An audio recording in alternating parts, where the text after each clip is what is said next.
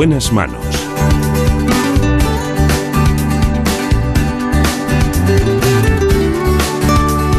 El programa de salud de Onda Cero. Dirige y presenta el doctor Bartolomé Beltrán.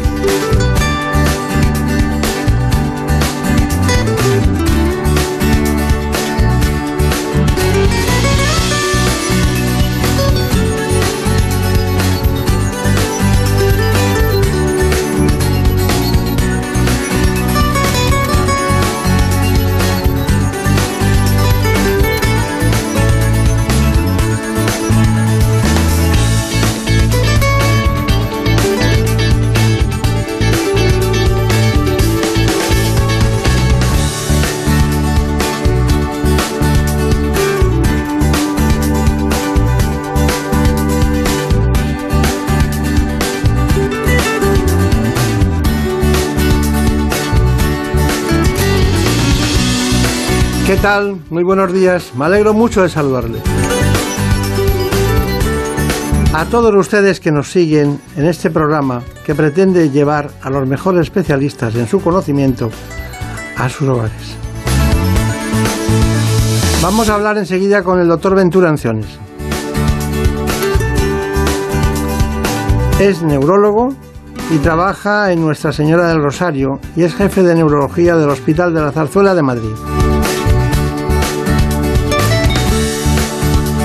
Les recuerdo que el 16% de los españoles sufre una enfermedad neurológica. A esto hay que sumarle los nuevos pacientes que acuden a consulta por las secuelas del coronavirus.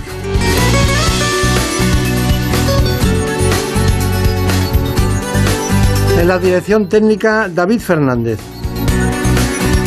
En la producción, Marta López Llorente. Así que gracias a ellos y un gran equipo les vamos a proporcionar ahora nuestro tradicional informe para centrar este problema, enfermedades neurológicas.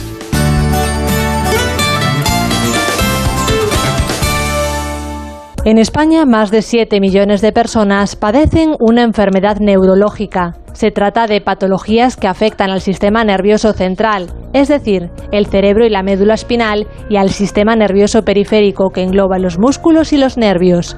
Estas patologías pueden reducir las capacidades de la persona, como el movimiento, la memoria, el pensamiento y el lenguaje, por lo que sus consecuencias pueden llegar a impedir a muchos de los pacientes realizar actividades más básicas de la vida diaria e incluso pueden ocasionar discapacidad o dependencia. Según la Sociedad Española de Neurología, las más prevalentes son la migraña, el ictus, el Alzheimer, el Parkinson o la epilepsia, enfermedades que podrían duplicar su incidencia en los próximos 20 años debido al envejecimiento de la población.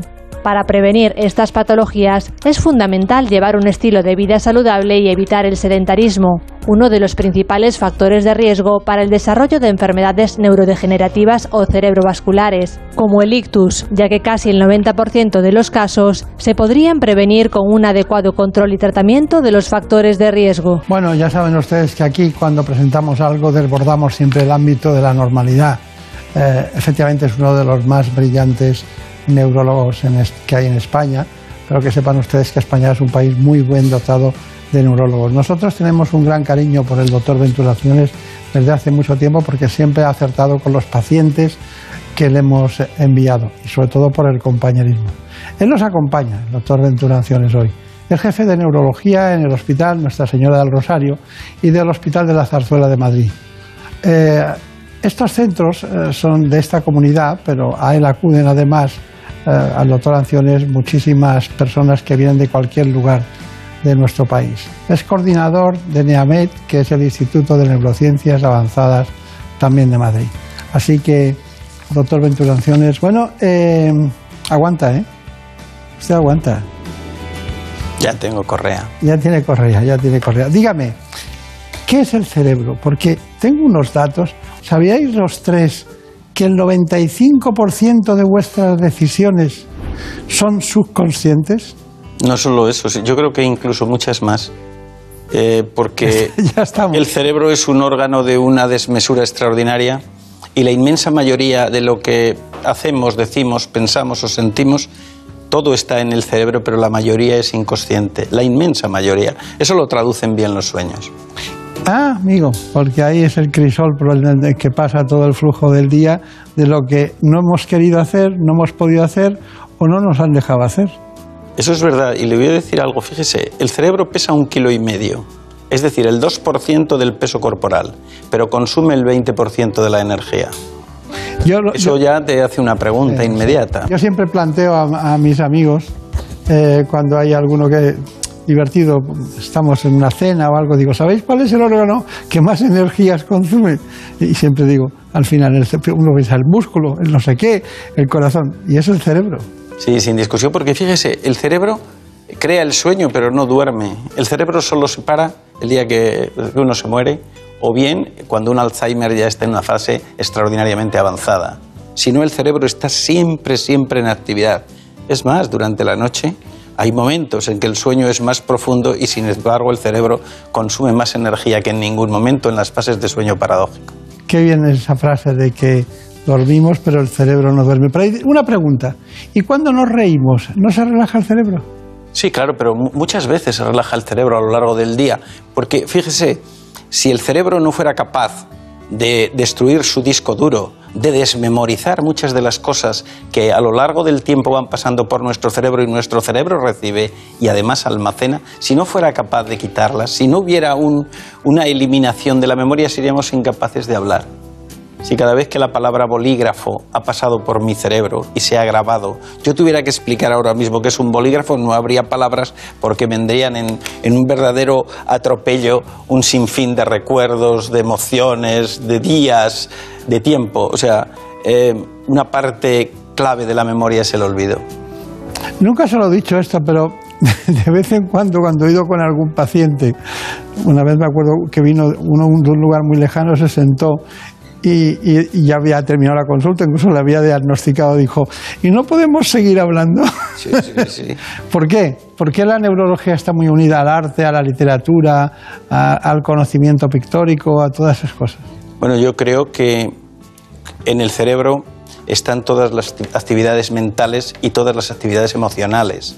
El cerebro es fundamentalmente emocional y en una pequeña parte racional de lo que usted me ha hablado, la literatura, la poesía, el arte, tiene mucho más de emoción que de razón. Claro. Nos quitamos de encima los dolores de cabeza en un momento, porque quiero hablar de muchas cosas. Bueno, el dolor de cabeza. Pero solo de uno, de la cefalea tensional. Sí, eh, podemos hablar. El dolor de cabeza es la consulta más frecuente que tienen los neurólogos en el mundo occidental. O sea, el 28% de los pacientes que acuden a neurología acuden o por, como único síntoma o como síntoma fundamental por dolor de cabeza. Y dentro de los dolores de cabeza, el 70% son cefaleas tensionales. Es curioso que en las sociedades primitivas o en las sociedades bueno, que todavía existen en la Amazonía, eso no existe, no existe la cefalea tensional. La cefalea tensional es fundamentalmente está vinculada al mundo occidental y en la cual pues intervienen factores como la tensión, el estrés, la angustia, la ansiedad, ahora mismo la pandemia que nos asola en fin, eso genera, genera una tensión permanente, una tensión muscular y una, bueno, una, una cascada de secreciones de neurotransmisores que van a condicionar la cefalea, esta cefalea tan terrible, gravativa, que, te, que nunca es, intensísima, pero que siempre es muy molesta. ¿Ya ha hecho usted la, campaña turística de la Amazonía? La ponen las recetas, la gente sale disparada y nos quitamos a la mitad de la población. Allí no existía ni el dolor de cabeza ni el insomnio. Claro. Qué cosa tan curiosa, ¿verdad? Sí. Existían otros sinfín de enfermedades, otras, eh, pero no existían esas dos, que fíjese, el, insomnio, ahora el 12 o el 13% de los pacientes que consultan consultan por insomnio, el 28% le he dicho que por dolores de cabeza, entre los dos suman ya un tercio de las consultas, algo más no siga, que no podremos salir de aquí. Vamos a tenernos que quedar con usted todos. El tema del ictus, eh, ¿qué nos puede aportar? También me interesa mucho eh, todo el proceso de la, de la lentitud, o sea, de la lentitud de la circulación cerebral, de cómo va y viene de vez en cuando y tienen momentos de lucidez y otros que no, en personas mayores, ¿no? Y luego el ictus, o sea, ¿se puede saber cuándo vamos a tener un ictus o no? Mire, eh, esto es un tema básico que yo le cuento a todos los pacientes y lo he contado muchas veces. El paciente tiene, el ictus es un, como su nombre dice, es lo abrupto, lo repentino. Es algo que aparece en un instante. Y son cinco temas básicos. una persona debe saber que ha tenido un ictus o que viene en camino un ictus cuando tiene una alteración brusca, siempre repentina del lenguaje, o que se queda paralizado o hemisensibilizado el hemicuerpo, o que tiene un dolor de cabeza súbito, repentino, como ninguno ha tenido en ningún momento, o tiene una alteración del lenguaje, o tiene una alteración del equilibrio brusca diferente a, otras, o sea, los pacientes lo explican perfectamente. Y como usted ha dicho antes y como se dice en la neurología clásica, el eh, tiempo es cerebro, hay que acudir con inmediatez ante cualquier síntoma a un centro donde haya una unidad de ictus. ¿Por qué? Porque valorado en la urgencia, mantenido vivo el paciente, que eso es lo primero, se puede ver si el paciente es hemorrágico o es isquémico en el momento. O sea, si es un tapón que ha obstruido, un trombo que ha obstruido una arteria y deja una zona sin riego, o bien que es una hemorragia, algo que ha sangrado y que deja esa zona sin riego. Entonces, visto esa obstrucción, se puede echar un liquidito, se puede administrar un líquido, ¿eh? hacer una fibrinolisis, y entonces el, tapón desaparecer porque se elimina la fibrina que es el elemento compactante de toda la cascada de la coagulación. Pero si eso no fuera posible, no se puede lisar, eso hay que hacerlo en las primeras cuatro, cuatro horas y media, se puede eh, introducir un, pequeño catéter y llegado al trombo se puede aspirar o hacer una trombectomía, es decir, extraer el tumor, eh, eh, perdón, el trombo. Extraído el trombo, el riego se, vuelve a relajar, se vuelve a llenar esa zona que estaba, que estaba isquémica, que no tenía riego, y el paciente recupera las funciones, siempre y cuando eso se haga con inmediatez. La clave del ictus es la rapidez. Y la clave del ictus no solo es la rapidez, sino el tener un servicio técnico y un servicio complementario donde intervengan neurólogos, enfermería cualificada, neurocirujanos, sobre todo neuroradiólogos y neuroradiología intervencionista. Todos acoplados en lo que se denomina unidad de ictus es lo que componen el buen tratamiento, la buena selección de pacientes y la buena mm, capacidad para que esos pacientes recuperen las funciones perdidas.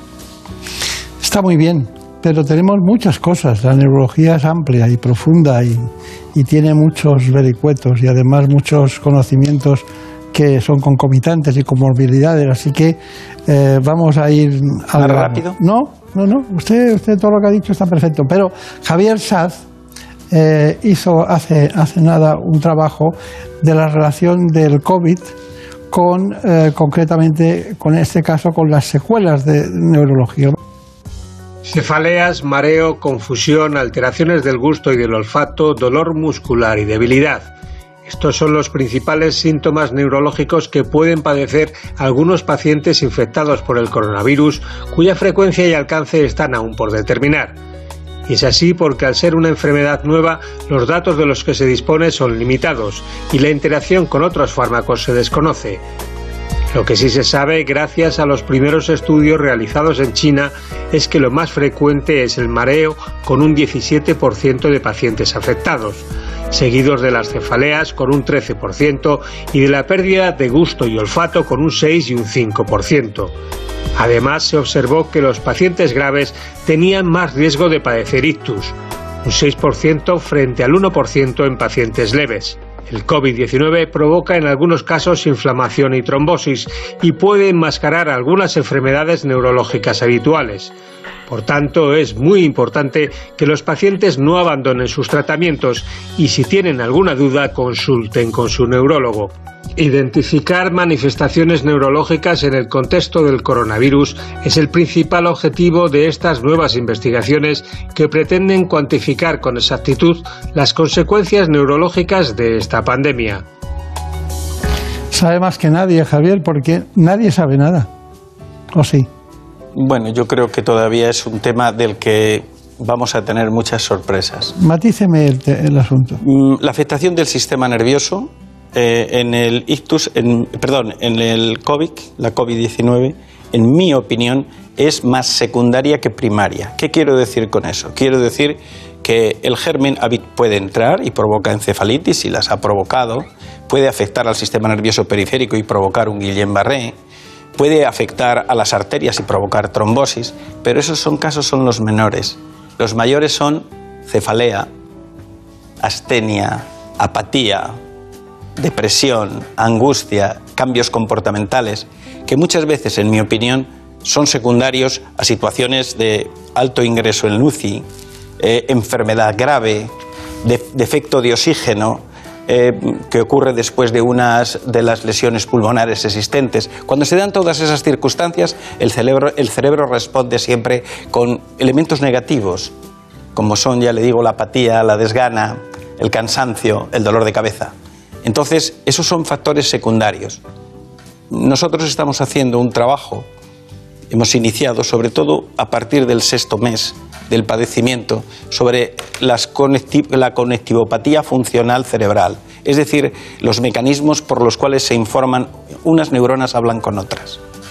Eso se puede, mediante unos modelos matemáticos, se puede llevar perfectamente. Ahí es donde se gasta más energía se puede llevar a cabo y valorar a ver si realmente ha quedado alguna secuela específicamente por lesión funcional cerebral o no ha quedado. Eso es un tema que cuando salga el trabajo pues lo, publicaremos, os lo comentaremos aquí encantado. Muy bien, está estupendo. Es curioso que, eh, que el que sea secundario es fundamental, no es primario, quiere decir que no está originado por el propio virus. Claro, eh, probablemente algunos casos sí, pero no la mayoría. La inmensa mayoría de los pacientes que veo yo ahora en la consulta, que han tenido, o que vemos todos en consulta, son en mi opinión, elementos secundarios, pero nos va, los trabajos nos dirán en su momento qué tipo de lesión, si es que ha quedado alguna secuela o ha quedado algún tipo de alteración funcional cerebral. Vamos a ver lo que le va a preguntar Marina Turiak. Marina. ¿Podría ser, doctora Anciones, que el cerebro se convirtiera en un reservorio del virus? Me refiero a que los asintomáticos tuvieran muchas papeletas de sufrir en un, futuro secuelas neurológicas? de eso es de lo que tratábamos de, valorar, pero yo creo que reservorio como tal no. Hay otros elementos orgánicos que tienen mayores capacidades para ser reservorio, por tres razones. La primera, por la accesibilidad. Usted no olvide que el cerebro es un órgano perfectamente acorazado, con pocas vías de acceso. En segundo lugar, porque los receptores de la proteína S se encuentran en otros órganos mucho más que en el cerebro. Y en tercer lugar, porque em, es un camino largo hasta la llegada al cerebro. No es tan sencillo entrar en el cerebro.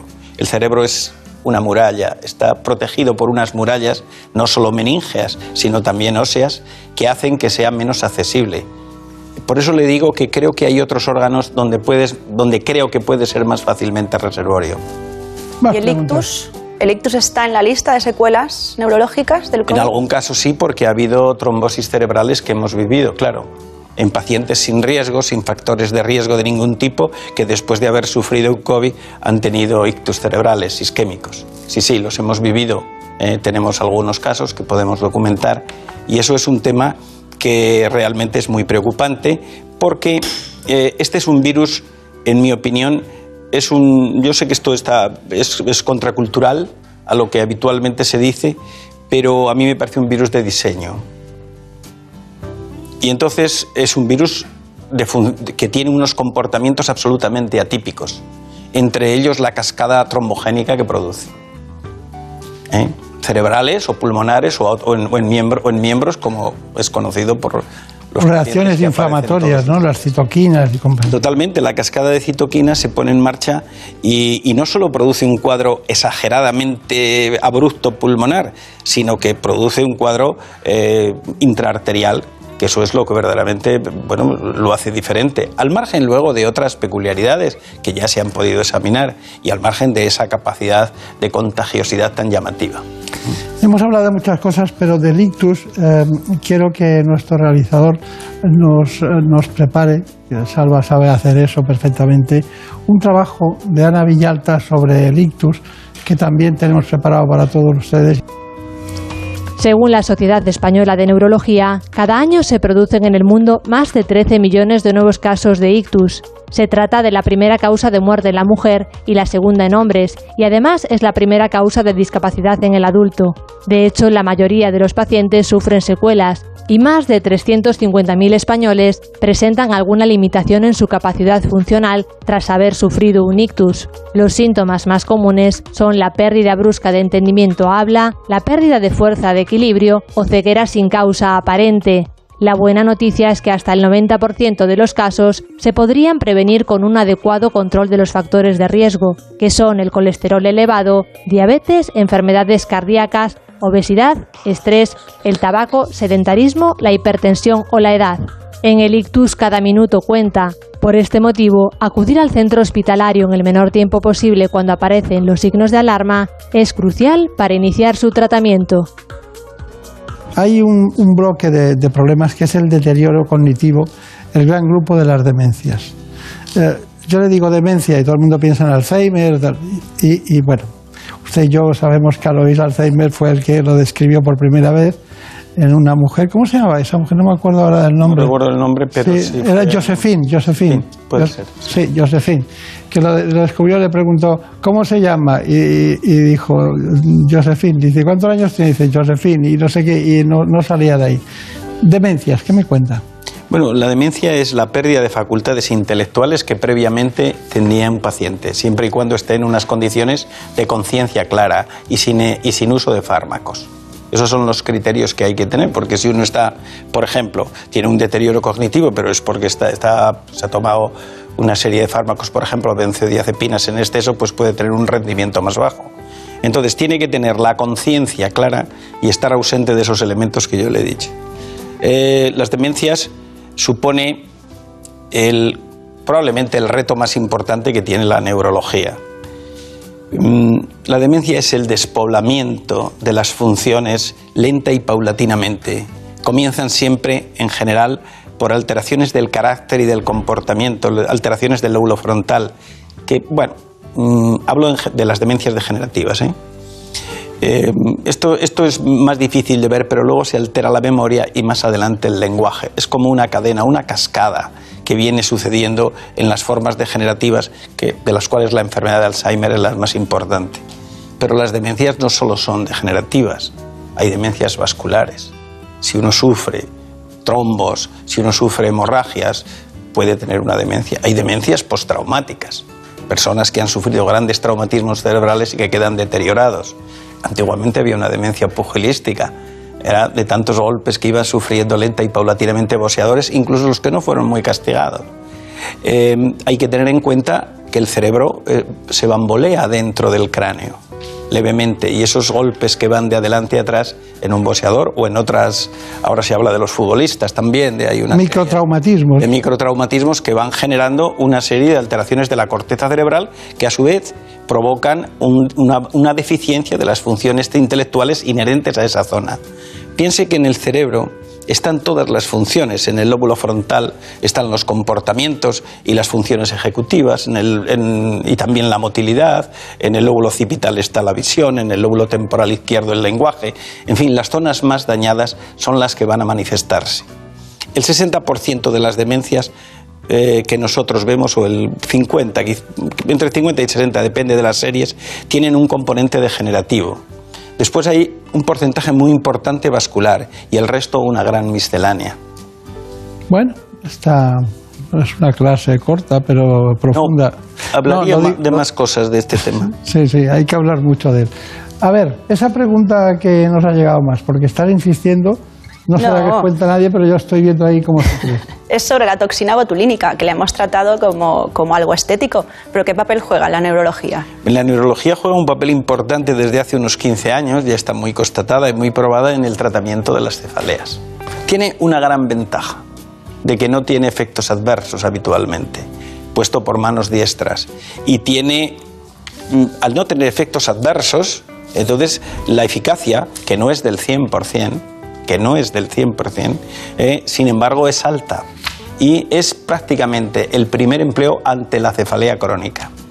Porque en los dolores de cabeza hay que distinguir los dolores que son episódicos, las migrañas episódicas o las cefaleas episódicas o tensionales episódicas, a la cefalea crónica, que es aquella que acontece como mínimo entre 10 y 15 días del mes. Y entonces en esa hay que usar fármacos preventivos para que no haya. Ahora han salido una gran cadena de fármacos nuevos que se inyectan por vía subcutánea. O bien, o bien la toxina botulínica. La toxina botulínica tiene, ya le digo, la ventaja de que no tiene ningún efecto adverso. Y además la eficacia, sin ser del 100%, es alta. Claro. Bueno, eh, eso de que algo sirva para la belleza y para el dolor de cabeza sorprende, ¿verdad? Pues si en el cerebro está la belleza o no. Bueno, no la de todos, ¿no? ¿Eh? No la de todos. Yo creo que tiene que haber, eh, en el cerebro no está descrita el La- área de la el- belleza, pero- ni el área del buen gusto, pero estoy seguro que la hay. No, pero sobre todo usted, usted ha elegido lo más bello, que es el cerebro, pero el que esté trabajando en el hígado también le parece que al hepatólogo le parecerá que es un gran centro de tal. Los que estoy- trabajan el corazón eh, ven el corazón en el centro de la vida. Eso está bien, eso está bien, pero no olvide usted una cosa, que eso está bien. En, en medicina existe el cerebro y lo demás. Bueno, no sé, yo no sé. Yo creo que en medicina existe Hipócrates y lo demás. Pero Eh, bueno, Y lo, y lo poco que conocemos todavía de Pero muchas lo- cosas. Fíjese usted que viene un trozo de vida que no es ni siquiera una vida entera y pone en jaque a la humanidad. Yo sabía que acabábamos así el programa. Yo sabía que íbamos a acabar así. Porque la única cifra que no ha dicho es que las conexiones cerebrales, todas las conexiones, suman aproximadamente 160.000 kilómetros. Sí. Esa, es impresionante, ¿eh? es impresionante. Pero todo eso en uno. Cuando, cuando hay una discusión entre dos, imagínense las Pero conexiones. fíjese una cosa tan, tan apasionante que no puede uno menos de decir, y es que el cerebro y el universo son las cosas más parecidas, porque el cerebro es un órgano en expansión permanente. Yo me quedo de todas las frases, ha dicho muchas muy interesantes para estar dos días seguidos hablando de ellas, pero ha dicho una que, que me ha apasionado. Dice, "Es el- la COVID-19 es un virus de diseño. Esa me ha parecido extraordinaria, porque no sabemos dónde está en, la parte arquitectónica que lo hizo, ¿no? no ¿quién, quién pudo hacer tanta maldad en tan poco espacio? Puede ser que se hiciera, pienso, no, no pienso que se hiciera por intención, pero puede que se hiciera por omisión. En cualquier man- de cualquier manera se hizo y se sabe de dónde viene. Eso es lo que no Lo hay voy a- ninguna duda. Lo voy a pensar que mañana es fiesta y lo voy a pensar eso. Gracias, doctor Anciones. Muchas, gracias. gracias Ha sido a un placer. En buenas manos. Es lógico. Murprotec, empresa líder en la eliminación definitiva de las humedades, patrocina la salud en nuestros hogares. ¿Conoces la relación entre cuidar de tu hogar y cuidar de ti? En Murprotec sabemos que cuando eliminamos las humedades de forma definitiva de tu hogar estamos cuidando de ti y de tu familia. Una vivienda libre de humedades es sana y segura. Llámanos al 930 1130 o accede en murprotec.es. Cuidando de tu hogar, cuidamos de ti. Con Cantizano tienes esa conexión especial. Algunos lo llaman complicidad, feeling, buenas vibraciones. Buenos días, Jaime, que me alegro de oírte. Yo te- De que está en ese programa, no sabes lo que yo me alegro, porque yo te he seguido siempre. Ay, qué alegría, ¿Sabes qué ay, qué alegría. Que, que me disloca y luego que tú haces. Yo no sé lo que hago, pero... Por fin no es lunes. Tu cita con Jaime Cantizano. Los fines de semana desde las 8 de la mañana y en cualquier momento en la web y en la app de Onda Cero. Me estoy empezando a enganchar a tu programa. Esto se llama reforzar la confianza y la fidelidad. Te mereces esta radio. Onda Cero, tu radio. Cada uno tenemos una Navidad, celebraciones, regalos, encuentros, en familia o lejos de casa, mesa grande o algo más íntimo. Hay muchas Navidades. En Onda Cero las compartimos contigo. Jaime Cantizano y su deseo de Navidad. Yo deseo que todos podáis volver a casa por Navidad para reencontraros con la familia como hago yo. Siempre vuelvo a Jerez. Y os voy a hacer una confesión. Me encanta hacer la ruta de visita a los nacimientos. En Jerez hay una larga y antigua tradición. Vive estos días con nosotros. Tu Navidad es la nuestra. Onda Cero. Tu radio. Cada tarde, Julia te espera para hablar y opinar, debatir y dialogar. Lo de la vieja dicotomía de la libertad y la seguridad parece que ha evolucionado. Qué curiosidad de robos falsos, incluso algún que otro asesinato para cobrar del seguro. Es por tanto el tiempo de la política, pero también es el tiempo de todos los sectores implicados. Julia en la onda. Muchísimas gracias a todos ustedes por empeñarse en escogernos para pasar la tarde. Cada tarde, desde las 3, con Julia Otero. Y siempre que quieras, en la web y en la app de Onda Cero. Te mereces esta radio. Onda Cero, tu radio. Cada uno tenemos una Navidad. Celebraciones, regalos, encuentros, en familia o lejos de casa. Mesa grande o algo más íntimo. Hay muchas Navidades. En Onda Cero las compartimos contigo. Es el deseo de Navidad de Carmen Juan. Os he estado acompañando en los últimos meses por la tarde desde Julia en la Onda. En nombre de todo el equipo y el mío propio os quiero desear una feliz Navidad, daros las gracias por haber estado ahí y compartir la esperanza de que el próximo año será muchísimo mejor. Felices fiestas a todos. Vive estos días con nosotros. Tu Navidad es la nuestra. Onda Cero. Tu radio. No Sonoras, el programa para los que viven la noche, con José Luis Salas. Dándolo absolutamente todo. Anda que no vamos a conocer qué ocurría antes. Eh, vamos a viajar a través del tiempo y el espacio. Ultramarinos temático. ¿Qué pedimos esta noche? Llega un instante sublime en el que saludamos a nuestro frikicero. No te quedes dormida, no te quedes dormido. Estás perdiendo. ¿Quién sabe si un buen momento de la noche... No Sonoras, con José Luis Salas. De lunes a miércoles a la una y media de la madrugada jueves a las 3 y cuando quieras en la app y en la web de Onda Cero. Te mereces esta radio. Onda Cero, tu radio. No sonoras. Cada uno tenemos una Navidad, celebraciones, regalos, encuentros, en familia o lejos de casa, mesa grande o algo más íntimo. Hay muchas Navidades. En Onda Cero las compartimos contigo. José Luis Salas y la Navidad. Esta época es un estado mental. De ti depende tener ese momento mazapán, meterte un buen puñado de películas o el concierto de los Blues Brothers de la Navidad del 78 en San Francisco. Vive estos días con nosotros. Tu Navidad es la nuestra. Onda Cero. Tu radio. En buenas manos. El programa de salud de Onda Cero. And I'm feeling good. I'm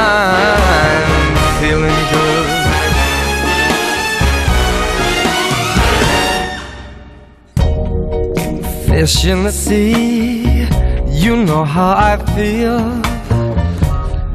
River Ha llegado el momento de hablar de, la degeneración macular asociada a la edad. blossom on a tree. You know how I feel. Lo vamos a hacer con la jefa de la unidad de retina del Hospital Ramón y Cajal. It's a new life. Es miembro de la Junta Permanente de la Sociedad Española de Oftalmología. Así que vamos a escuchar enseguida a la doctora Suárez de Figueroa.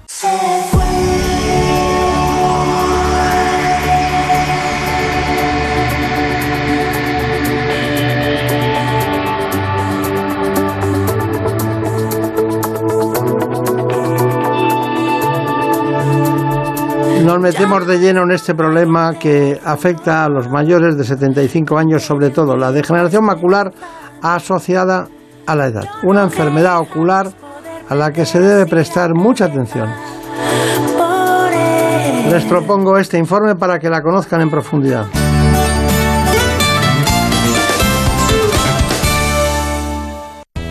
En España, unas 800.000 personas tiene degeneración macular asociada a la edad, una enfermedad degenerativa de la mácula. Pero ¿saben qué es la mácula? Se trata de una parte del ojo que está en el interior de la retina. Permite tener la visión de los detalles, el movimiento, distinguir las caras y leer sin inconvenientes, es decir, aporta nitidez a la visión, afectando solo a la parte de la visión central.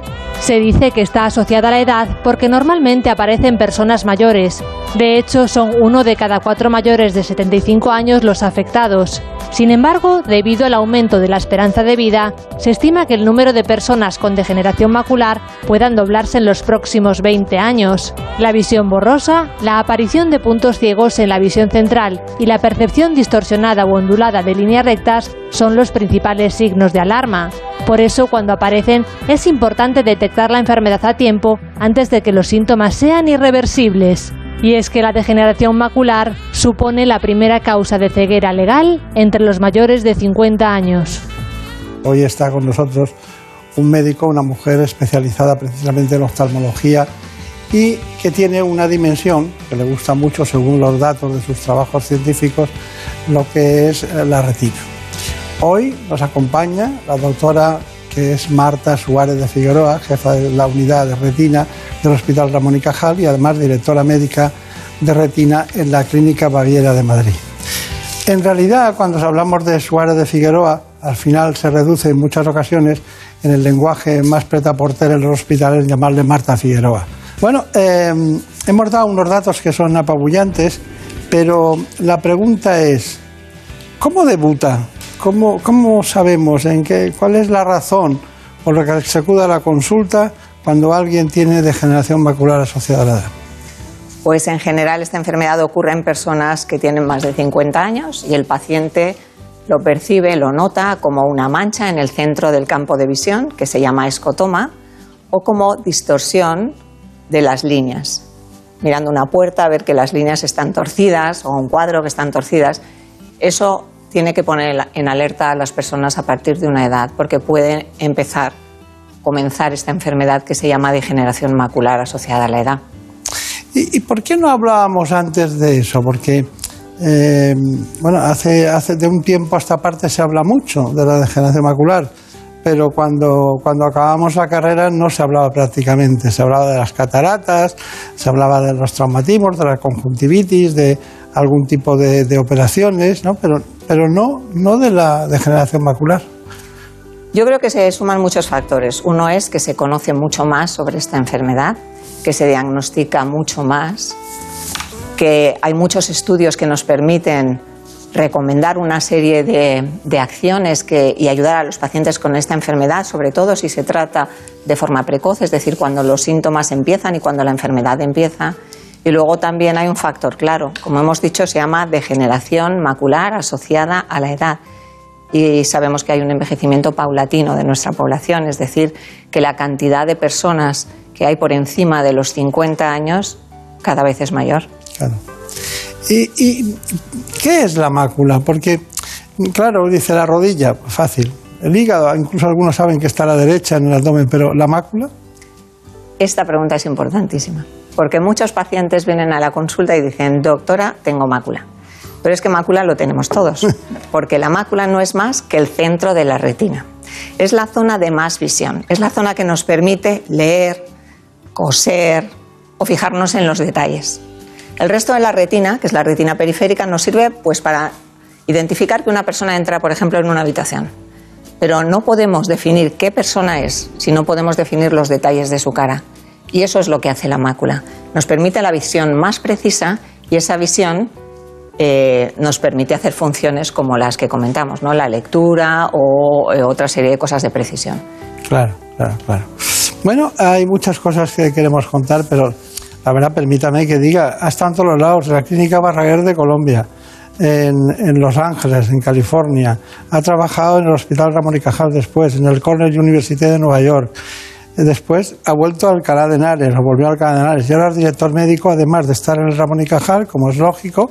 Siempre esa dualidad a mí me ha encantado. Es la dualidad, la grandeza de la medicina está en poder trabajar. Quien quiera trabajar en lo público, que trabaje continuamente, pero el, no, no, sería tan sustantiva la medicina privada si no hubiera gente que tiene experiencia clínica, ha estado en ensayos, en trabajos. Eh, en la clínica Baviera. ¿Nota usted diferencia entre un lugar y otro en, cuanto a tecnologías o, o, necesidades? Realmente no hay diferencias en tecnología. Yo creo que en oftalmología la tecnología, tanto en la pública como en la privada, es muy similar.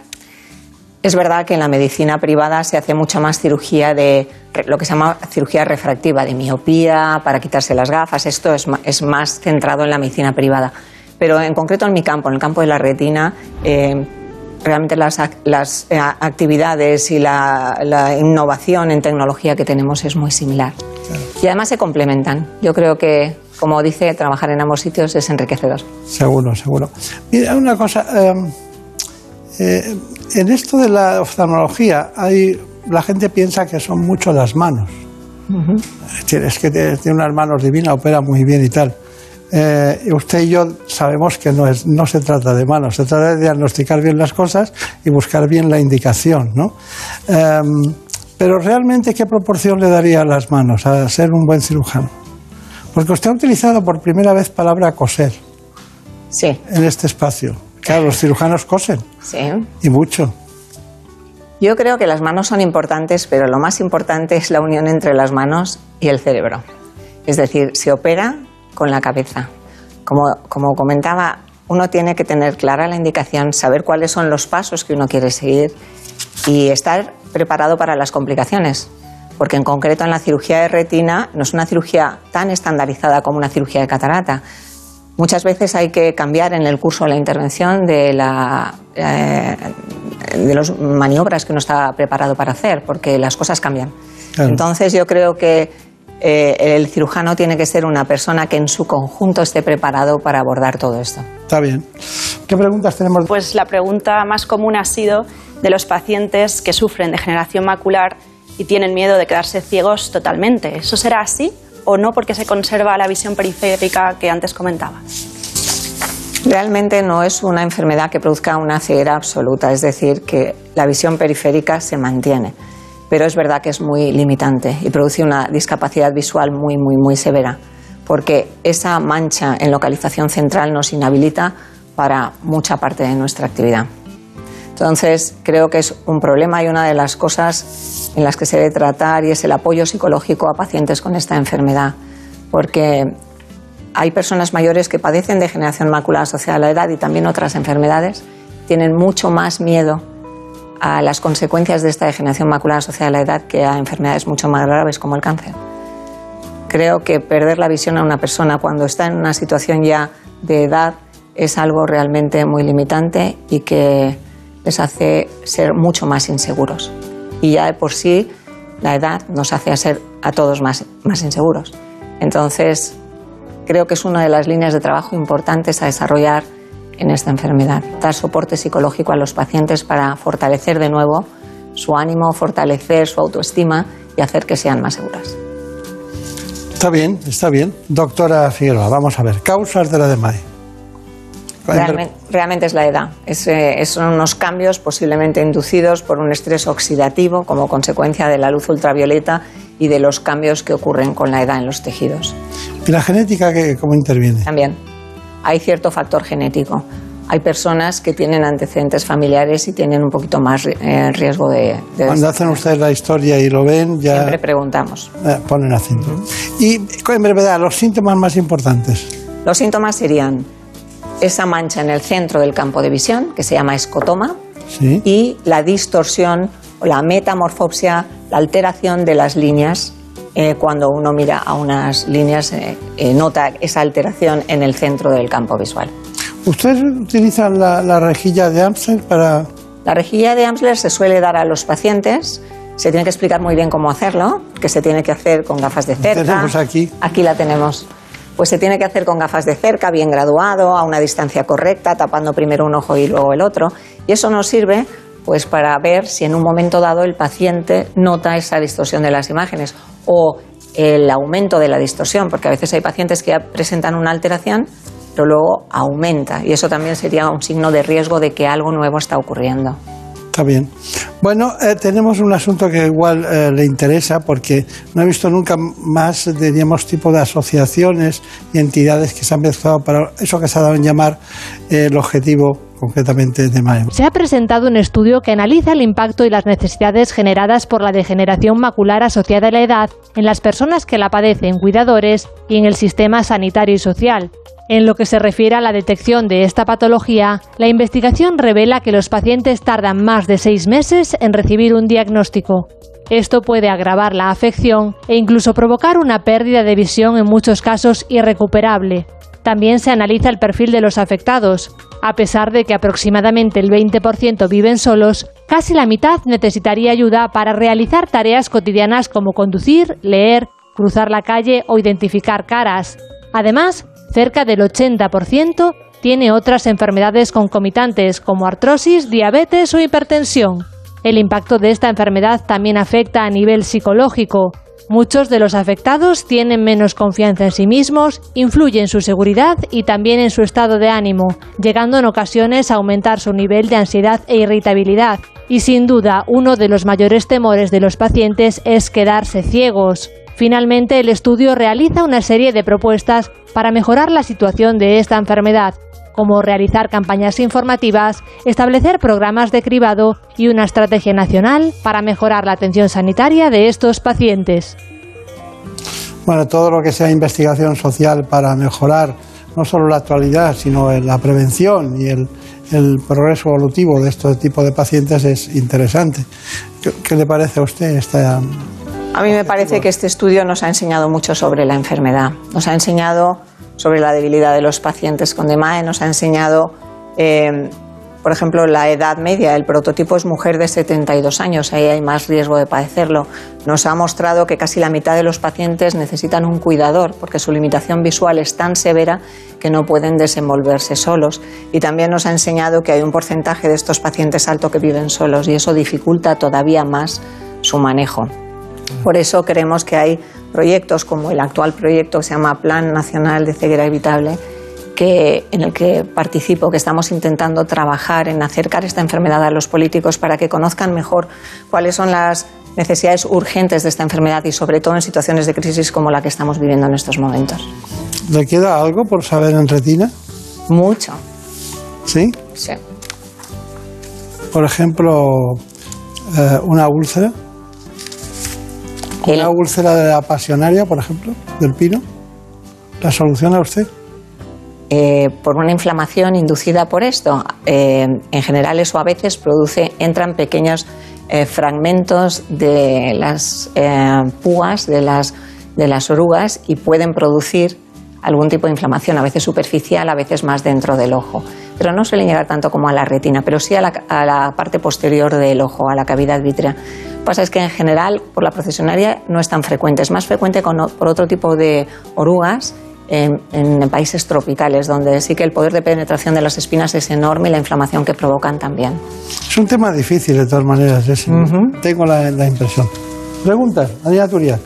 En función de cómo perdemos la visión, por lo que mencionaba antes de la distorsión de las líneas rectas y demás, ¿estamos ante degeneración macular húmeda o seca? Esto también es importantísimo. Es muy importante transmitir que la mácula es el centro de la retina y es muy importante transmitir que la degeneración macular asociada a la edad tiene dos tipos claramente diferentes. Uno se llama atrófico o seco y otro se llama exudativo o húmedo. Bien, la forma seca es la más frecuente y por desgracia es la que en este momento no tiene tratamiento. Pero estamos investigando muchas nuevas acciones ahí. Estamos investigando nuevos tratamientos.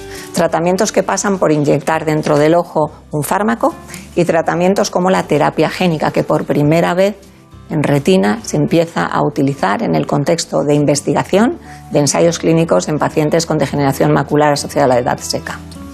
Está bien. Bueno, es que, claro, les dejan las preguntas de los espectadores y al final coinciden con las mías. Iba a preguntarle por los tipos de ceguera y me parece muy importante por los porcentajes, cómo afecta a una y cómo afecta a otra. ¿Qué dicen los pacientes cuando les dice seca o húmeda? ¿Qué dicen? Bueno, realmente hay que explicarles muy bien qué significa cada una de ellas.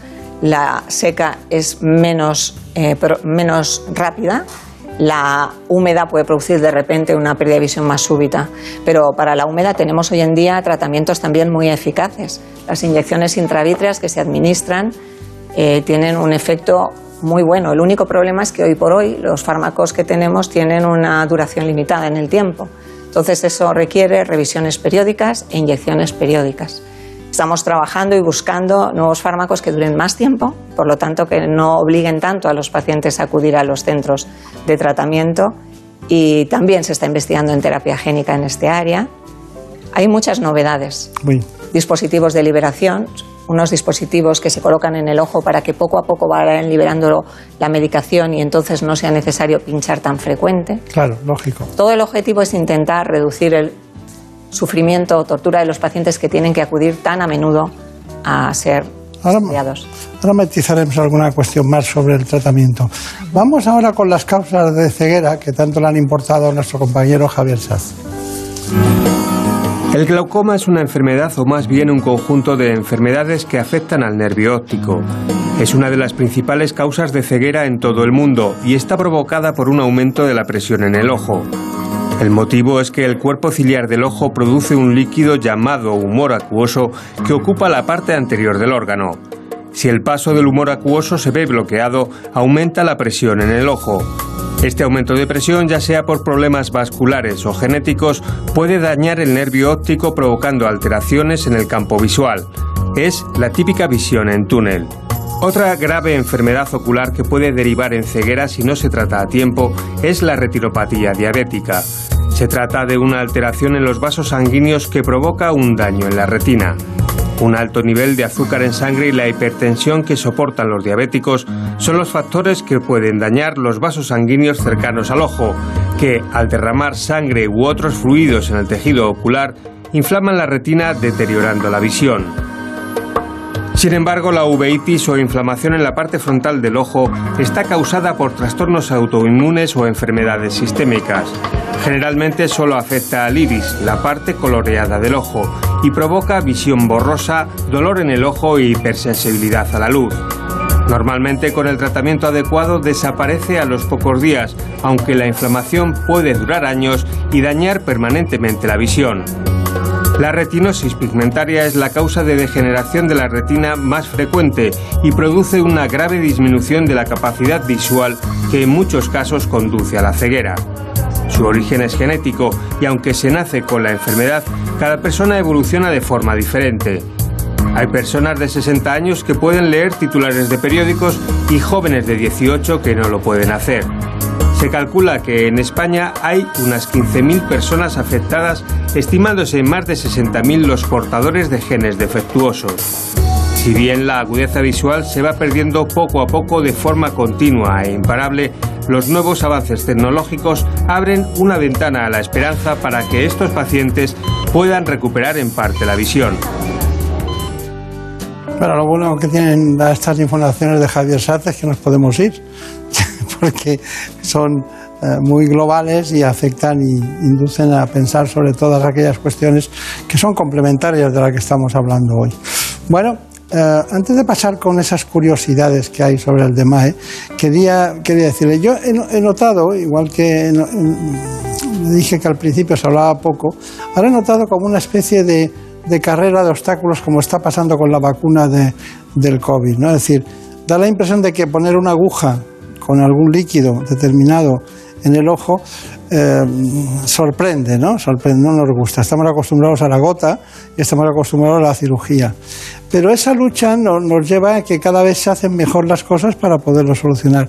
¿Cómo ve usted esa, esa, esa ba- batalla intrínseca que es muy loable de la investigación? Bueno, pues eh, nos ha permitido pasar de no tener tratamientos hace 10 años a tener tratamientos que son eficaces. Antes he comentado que por desgracia los fármacos tienen un efecto limitado y que requiere revisiones y tratamientos periódicos, pero es que aun que sean limitados y que tengamos que venir con frecuencia al médico, la realidad es que los objetivos que, es, que son conseguir que las lesiones se paren y que el paciente conserve cuanto menos su visión y en muchos casos también la mejore, están ahí. Conseguimos que pacientes que estaban destinados a una pérdida de visión en poco tiempo mantengan su visión por mucho más tiempo y niveles de visión muy buenos. O sea que la investigación en el campo de la retina y en el campo de los nuevos tratamientos para aplicar dentro del ojo por administración directa gracias a una inyección con una aguja han sido muy útiles para los pacientes que sufren muchas patologías. No solo la degeneración macular, sino antes escuchábamos sobre la diabetes. La retinopatía diabética, Claro. el edema macular diabético es otra de ellas. Está bien. Vamos a ver, más preguntas. ¿Qué efecto puede tener una cirugía de cataratas en un paciente que sufre degeneración macular? Pues eh, parece que ninguno. De todas formas, como la cirugía en sí produce una cierta inflamación, hay que estar pendiente. Y en caso de, que haya un mínimo signo de avance o de conversión en la forma esta que hemos llamado húmeda, eh, tratarlo inmediatamente. Con una simple inyección dentro del ojo conseguimos paralizarlo. Pero realmente hay muchos estudios que han demostrado que no hay relación entre la cirugía de catarata y el empeoramiento de las lesiones de la retina. Ya veo que no hay relación tampoco en las sociedades científicas ni en las fundaciones de investigación entre que no esté usted cuando se habla de, de retina, ¿no? También, también se ve eso. Dígame, ¿qué pruebas complementarias son fundamentales de hacer cuando alguien parece que tiene un- una degeneración macular? Hay una que es esencial, que se llama tomografía de coherencia óptica, que es una especie de escáner de la retina donde podemos identificar todas sus capas. Y con esa prueba podemos ver si hay una membrana, es decir, si es una forma húmeda, si esa membrana está activa, es decir, si hay líquido o no hay líquido en la retina, y, si- y con ello si precisa tratamiento o no. Está bien. Doctora Figueroa, eh, Marta Suárez de, de- Suárez de Figueroa, pero claro, se queda en Marta Figueroa. ¿Cuál es su conclusión? Bueno, yo creo que de nuevo comentar que es una enfermedad que nos va a afectar a todos y que debemos estar preparados para diagnosticarla pronto y tratarla pronto.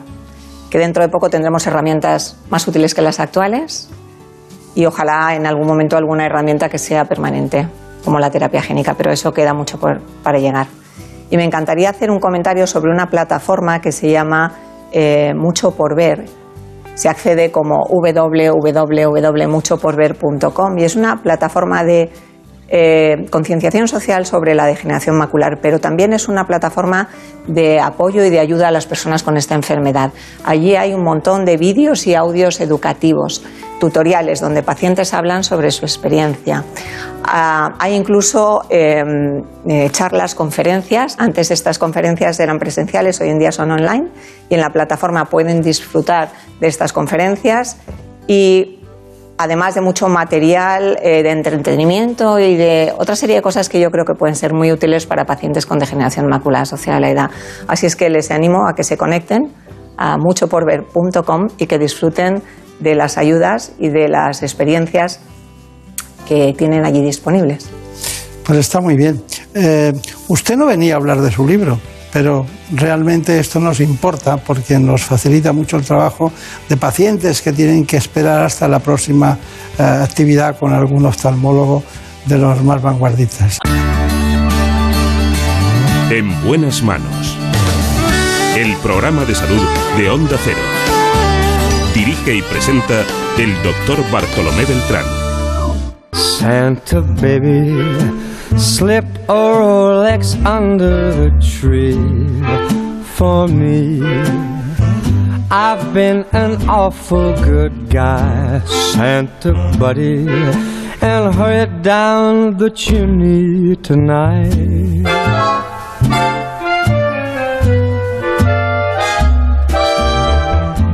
Santa buddy, a 65 convertible to steel blue. I'll wait up for you, dude, Santa buddy, and hurry down the chimney tonight.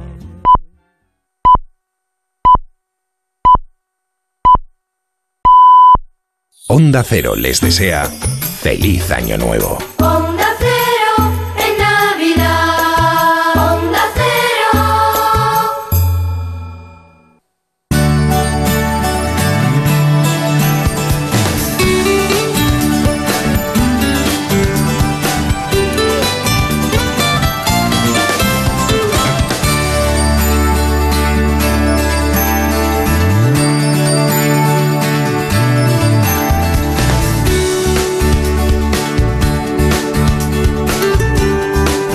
En buenas manos.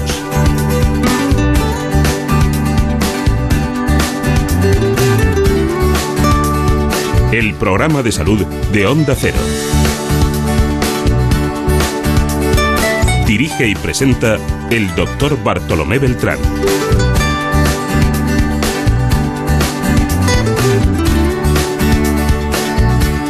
Vamos con la segunda parte del programa para hablarles de ustedes de un tratamiento muy novedoso del cáncer. Me refiero a la protonterapia.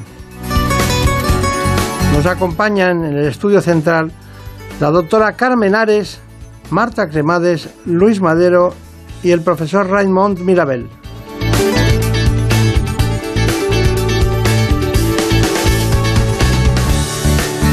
Todos son expertos precisamente en radioterapia oncológica. Protones para tratar el cáncer.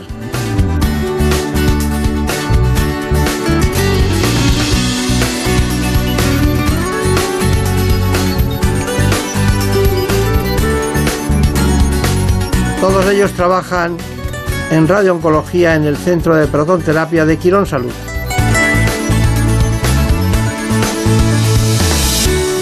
Antes de cualquier otra cosa les propongo este informe para que conozcan las coordenadas de este espacio.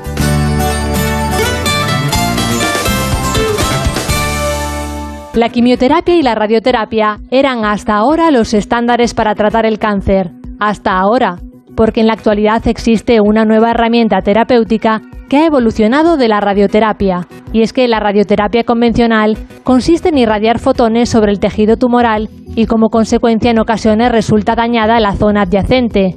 Pero la nueva técnica irradia protones sobre el tumor. De ahí su nombre, protonterapia. Lo singular de estos protones son sus propiedades físicas. Al irradiar el haz de protones sobre el tumor, la dosis de energía se concentra solo en el punto dañado, afectando lo menos posible a los tejidos sanos que hay alrededor.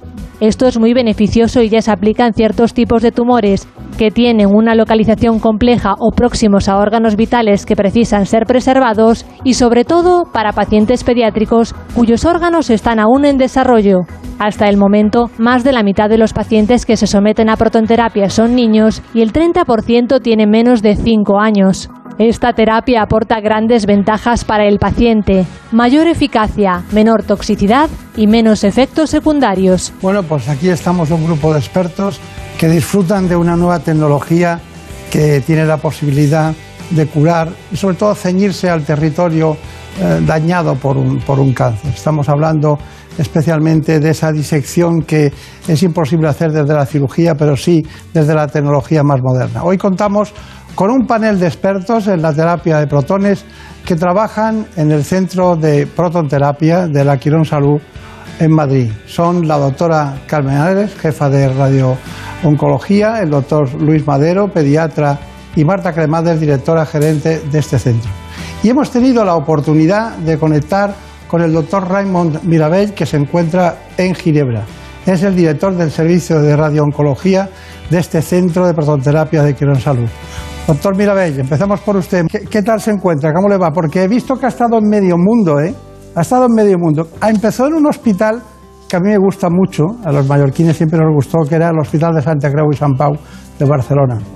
Memorable aquel tiempo, ¿no? Sí, yo, yo soy hijo de allí sí, un poco, ¿no? Esa es la verdad. hice mi residencia allí.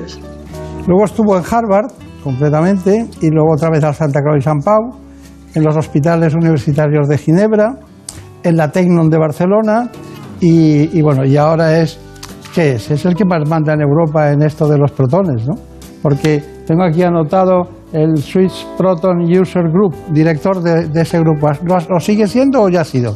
No, no, no dejé de ser en el 2007, pero fue muy importante porque de hecho eh, fue crear una red para que los pacientes de, de los hospitales suizos pudieran ser enviados al centro de protones que no estaba en un hospital también. Eh, como, como, ocurría en Boston, en Harvard. ¿no? Y esto era como complicado para que los pacientes se acercaran a unos tratamientos muy complejos y hasta entonces sofisticados y exóticos. ¿no? Y esto era, Swiss Proton Users Group era eso, crear una red. En una época, además, la informática no estaba tan desarrollada como ahora, no teníamos DICOM y todas estas cosas que nos permiten estar por como ahora, ¿no? por, por, por teleconferencia o por videoconferencia. O sea que fue una fase muy pionera y muy, muy divertida. Bueno, aquí están sus compañeros del centro. Usted periódicamente aterriza en Madrid, se va a la zona de, de la imagen en donde está instalado el hospital, en Pozuelo.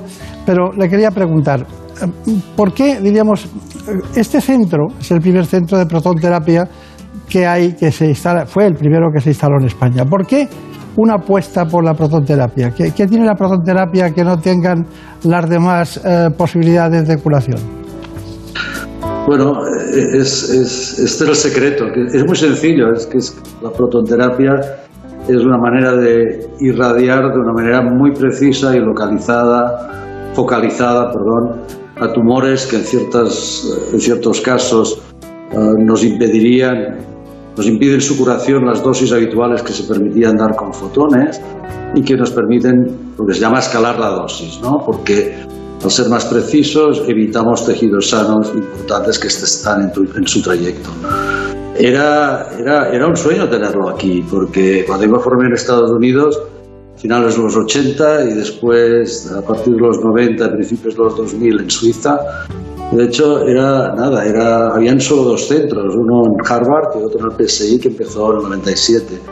Era como, era como un poco Robinson Crusoe en una isla, una isla desierta. Ahora hay centenares y centenares de centros que disponen de esta tecnología gracias a que se ha podido comercializar con diferentes vendors, personas, o sea, eh, industrias que, que gracias a este apoyo fa- fabrican y hay una competencia, los precios también.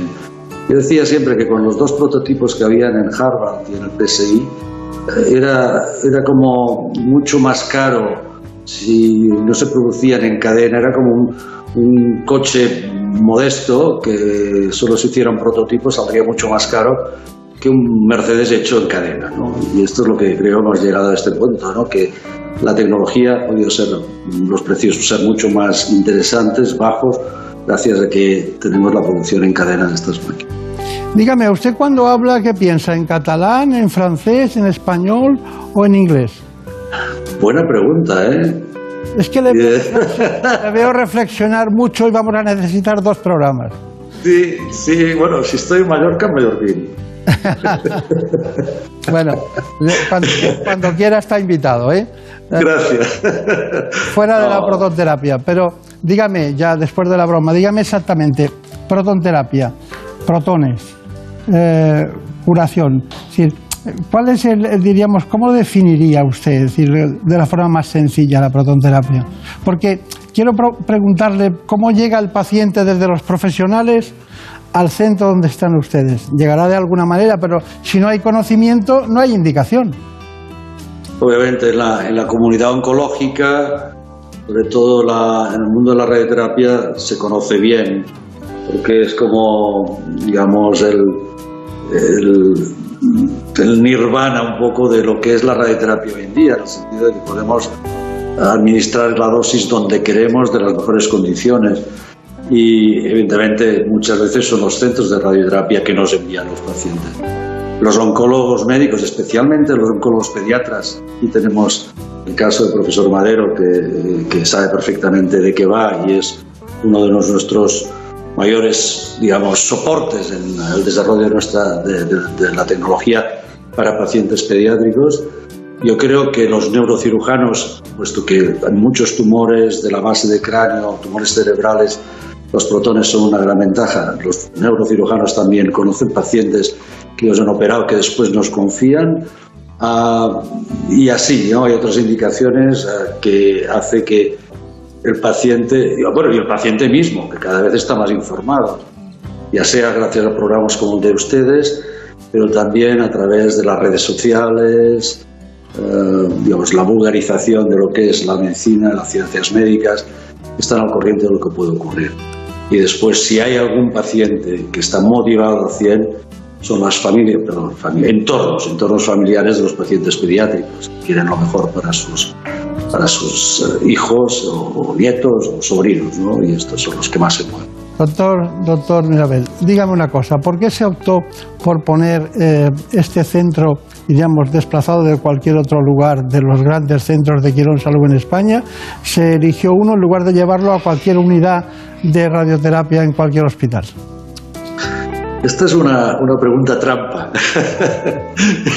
Porque es muy interesante esto. De hecho, si hay que decir, desde el punto de vista geográfico, está bastante cerca del Hospital Pozuelo, ¿no? Hospital Salud, Hospital Universitario. Pero es verdad que esto permitía, tiene una ventaja, ¿no? Que permite una cierta neutralidad. Al haber 13 centros de radioterapia en el grupo en toda España, no, no es aquello que el paciente se, es absorbido por el sistema de un hospital concreto, que probablemente a lo mejor el referidor podría tener sus reservas, que fuera tratado de una manera holística o integral en ciertas partes de su enfermedad que ellos desean mantener el tratamiento. O sea que somos un poco como unos, eh, bueno, damos un servicio a todos los centros de radioterapia del grupo, lo cual también, también es muy federador, porque lo que queremos es que los médicos de estos centros nos hagan confianza y que ellos participen en el tratamiento, ¿no? Es la manera. No sabía que fuera tan político, no sabía. Pero yo le voy a... Suiza con el Swiss. Pero yo le, voy a, yo le voy a contestar esa pregunta porque no estoy ni en ninguno de los centros ni tampoco en, en el de protonterapia. La pregunta sería, la, que- la que yo creo que es, es, ¿para qué vamos a hacer daño a 13 jefes de departamento si con uno recibimos todo y nos convertimos en líderes de esta técnica? Esa es la primera. Y la- y- y la- porque esto- También, ¿por qué no? Claro, claro. ¿Por Y qué no, no? porque a veces hay que, hay que, hay que elegir, ¿no? Primus no nocere, hacer daño a los demás, en el sentido de que tienen todo, ¿no? Pero también cuentan con todo, con la unidad que ustedes poseen en Pozuelo, o sea que, bueno, está, está muy bien. Dígame, estamos en un tiempo raro, muy raro en todos los sentidos, y estamos hablando de una tecnología todavía muy especializada en todos los sentidos y que ustedes están estudiando continuamente su devenir. Eh, ¿Por qué se ha optado por desarrollar tanto la, diríamos, otras tecnologías y en cambio esta eh, se ha tardado tantos años en tener? No, no hemos invertido en, e- en este tema lo necesario. Sí, ya sé que, que está donde se formó la, do- la doctora, sé que hay un centro, el Schürer, ¿no? El Schürer, Schürer, que es un centro que aquello parece Cabo Cañaveral, ¿no? Pero bueno, mm, aparte de eso, no tenemos centros de ese tipo. Sí, a ver, la pregunta es, eh, se responde porque cuando se empezó los protones éramos pioneros, sabíamos de poner la dosis, pero no veíamos muchas veces el tumor.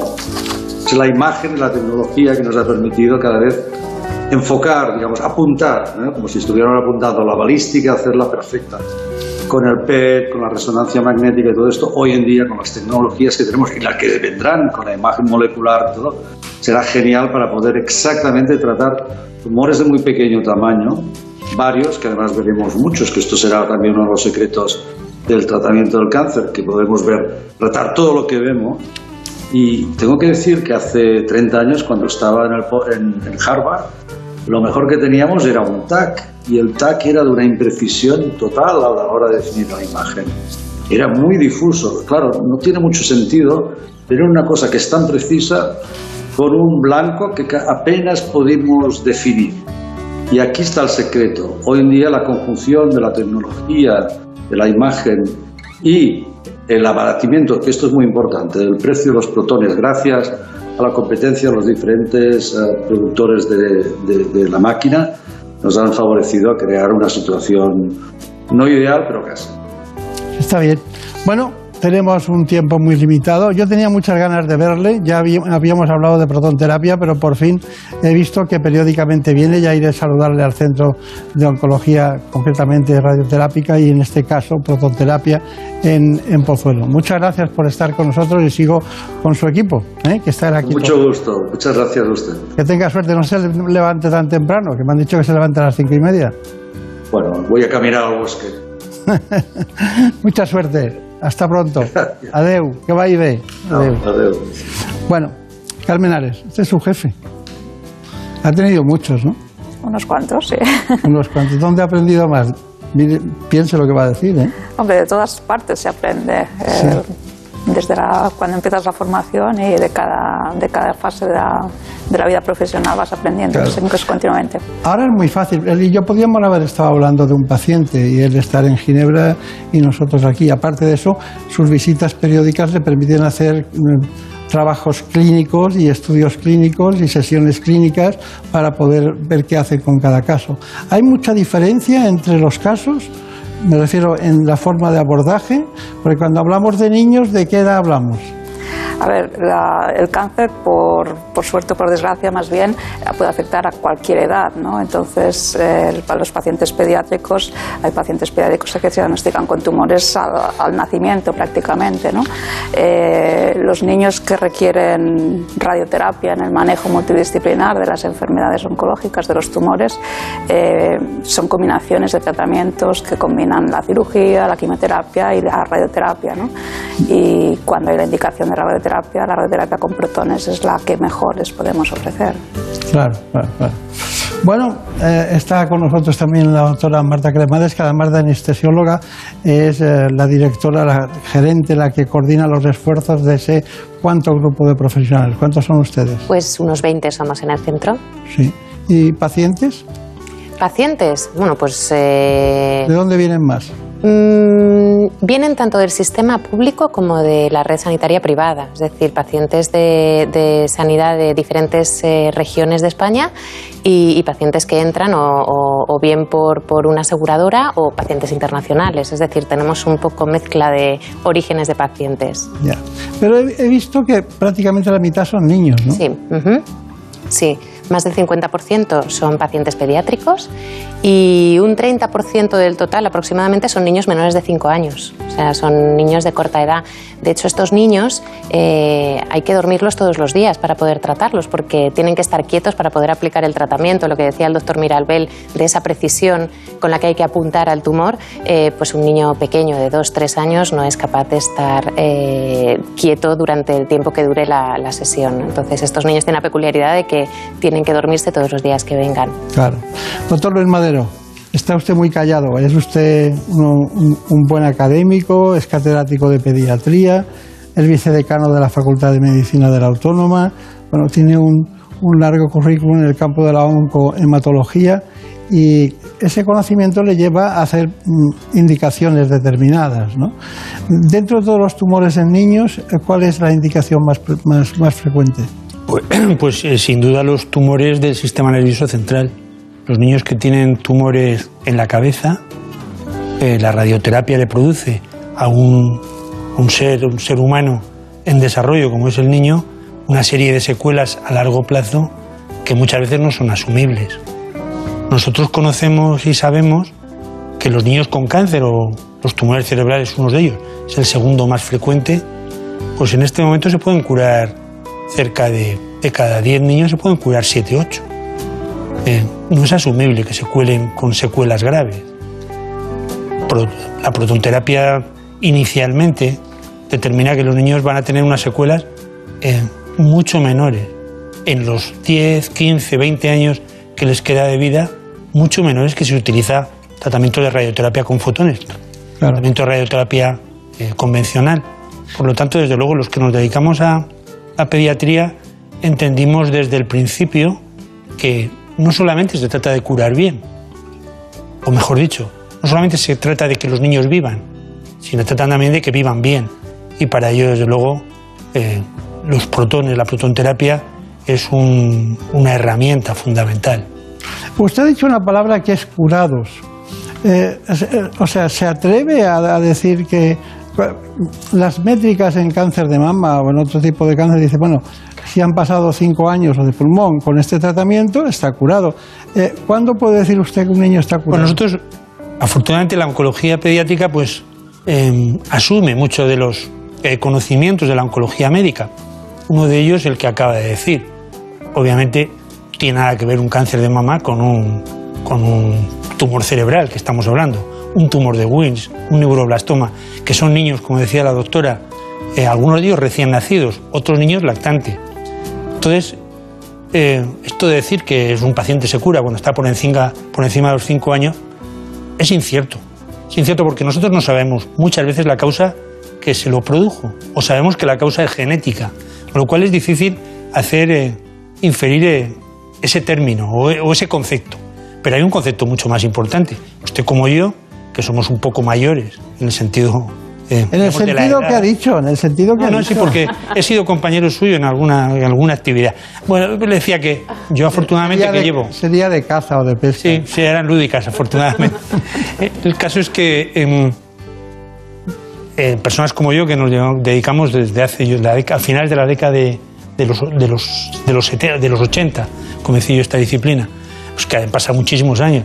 Yo conozco muchos pacientes, es la mayor satisfacción que te puede dar. Pacientes que te invitan pues, en inicialmente a la, a comunión o a su boda, o que conoces niños, porque hacemos ahora que eh, pacientes, en este caso chicas, que tienen cáncer, pues, que puedan tener hijos.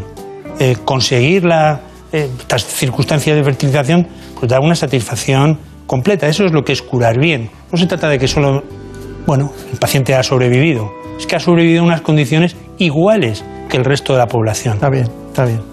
Bueno, era muy interesante lo que estaba contando, por eso no quería pararle. Bueno, aquí lo que he deducido, doctora Ares, es que lo más importante es la precisión que han conseguido en la estructura anatómica que está el tumor, para separarla de, otros, de otras zonas nobles. Pero también se utiliza la cirugía conjuntamente, alguna vez la necesitan.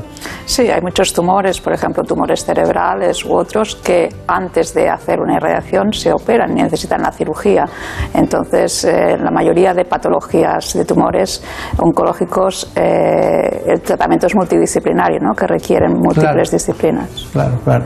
No, y, y lo bueno es que puedes quitar el tumor y mantener los órganos nobles que están también en el ámbito de la generación de, de endocrinología o de procesos endocrinológicos, con lo cual se preservan las funciones de otras muchas partes. ¿no? Depende de qué tipo de tumores. Hay tumores que, por ejemplo, solo se tratan con combinaciones de quimioterapia y radioterapia, otros que solo se tratan con radioterapia y hay otros que requieren eh, la intervención de la cirugía también. ¿no? Está bien, está bien. Bueno, vaya, vaya currículum, ¿eh? Tampoco le queda nada a usted, ¿no? Empezó en el Valdebrón, o estuvo en el Valdebrón, en oncología radioterápica, en Santa Cruz y San Pau también, en Lausanne, en Ginebra, en el Massachusetts General Hospital, que es un centro que hemos visitado en alguna ocasión, en Boston. Y, y bueno, y me ha llamado mucho la atención Paul Scherer, el centro Paul Scherer, me ha llamado muchísimo la atención, porque se, se hizo hace muchos años, ¿no? Sí, el Paul Scherrer Instituto es el Instituto Federal de Investigación de Suiza y uno de los grupos de trabajo dentro del gran campus que tiene múltiples eh, grupos de investigación eh, fue la línea de, la protonterapia, ¿no? que, es, que era el centro de protonterapia para todos los pacientes suizos. Claro. Y el Paul Scherrer Instituto es eh, el centro pionero donde se desarrolló lo que se llama la técnica del, pon- del pencil beam scanning, que es este haz de irradiación milimétrico con el que puedes depositar la dosis de protones de forma muy, muy, muy conformal y de forma tridimensional en el volumen que tenemos que irradiar. Está bien. Bueno, se ha incorporado ahora Marina Aturiac para ver qué preguntas tiene. Pues la, pregunta más recurrente ha sido si este tratamiento está al alcance de cualquier ciudadano, como comentaba antes la doctora Cremadas, que reciben pacientes de la seguridad social y demás. Todos tenemos acceso a esto. Eh, depende del tipo de tumor. Eh, sí que es cierto que es eh, una prestación que, hasta ahora los pacientes, como no había en España, se iban fuera a Europa. Ahora eh, tenemos centro de protonterapia en España, entonces se envían, pero tiene que cumplir ciertos requisitos. La Sociedad Científica de Oncología Radioterápica Española estableció unos criterios y normalmente estos casos son evaluados por una comisión y se decide si son aptos para protones o no. Y doctor Madero, al ser una, una terapia tan novedosa, por lo menos para nosotros, para los ciudadanos, ya se palpan su consulta los grandes avances que supone para la población pediátrica esta terapia. Ya ven que no se produzcan tumores radioinducidos. Eh, la experiencia obviamente es limitada, pero sí que hay experiencia no propia, sino de diferentes grupos cooperativos en los que sí que han evaluado cómo muchas de las bonanzas de la protonterapia ya, ya son palpables y, y evidenciables. Sí que hay experiencia contrastada. ¿Y todos los pacientes son candidatos a, a recibir esta terapia o hay alguna contraindicación como una enfermedad preexistente o algo así? En principio, todo paciente que es tributario recibe una radioterapia con una radioterapia dentro del manejo multidisciplinario se puede tratar con protonterapia. Eh, algunas contraindicaciones no son tal contraindicación, sino que pueden ser problemas técnicos, por ejemplo, pacientes que tienen eh, prótesis metálicas en algún implante porque tiene una fijación en la columna, a veces nos, puede dificultar el, cálculo de la distribución de la dosis que queremos administrar y esto requiere un trabajo extra, digamos, para poder decidir si realmente eh, podemos administrar este tratamiento con protones, pero la, contraindicaciones en sí no hay. ¿Cuántos niños hay en España que pueden tener un tumor eh, accesible a la protonterapia en este instante? ¿No se sabe? Sí, sí, hombre, sabemos todo. Hay un registro nacional de tumores infantiles que te dice que año, menores de 18 años, hay 1.200 pacientes. En este momento en España. 1.200 cada año. Cada año, claro, claro. Es el único registro poblacional de nuestro país que evalúa el número de pacientes con cáncer por debajo de 18 años. Está bien. Una fotografía perfecta. Bueno, doctora Carmen Ares, cuéntenos. Bueno, yo creo que es una tecnología que nos permite tratar enfermedades oncológicas eh, con las posibilidades de controlar la enfermedad y reducir de forma muy significativa las toxicidades que provocan estos tratamientos, con lo que estamos ganando calidad de vida de pacientes que van a ser largos supervivientes. Bueno, pues eh, eso está muy bien. Vemos que eh, la supervivencia ha sobrepasado ya el 80%, desde el 2015 que vienen teniendo trabajos que, hemos ido viendo. Y, y también vemos que empiezan a moverse ensayos clínicos de manera importante y estudios para, para ir progresando en este ámbito. Bueno, señora Turiac, muchas gracias. A todos ustedes, Carmen, Marta, profesor, muchas gracias. Y solo indicarles que es una de esas veces que te quedas con ganas de estar todo el día con ustedes hablando de protonterapia. Lo volveremos a hacer en otro momento, pero de momento muchas gracias, mucha suerte y hasta pronto. Gracias. En buenas manos. El programa de salud de Onda Cero. ¿Conoces la relación entre cuidar de tu hogar y cuidar de ti? En Murprotec sabemos que cuando eliminamos las humedades de forma definitiva de tu hogar estamos cuidando de ti y de tu familia. Una vivienda libre de humedades es sana y segura. Llámanos al 930 1130 o accede en murprotec.es. Cuidando de tu hogar, cuidamos de ti.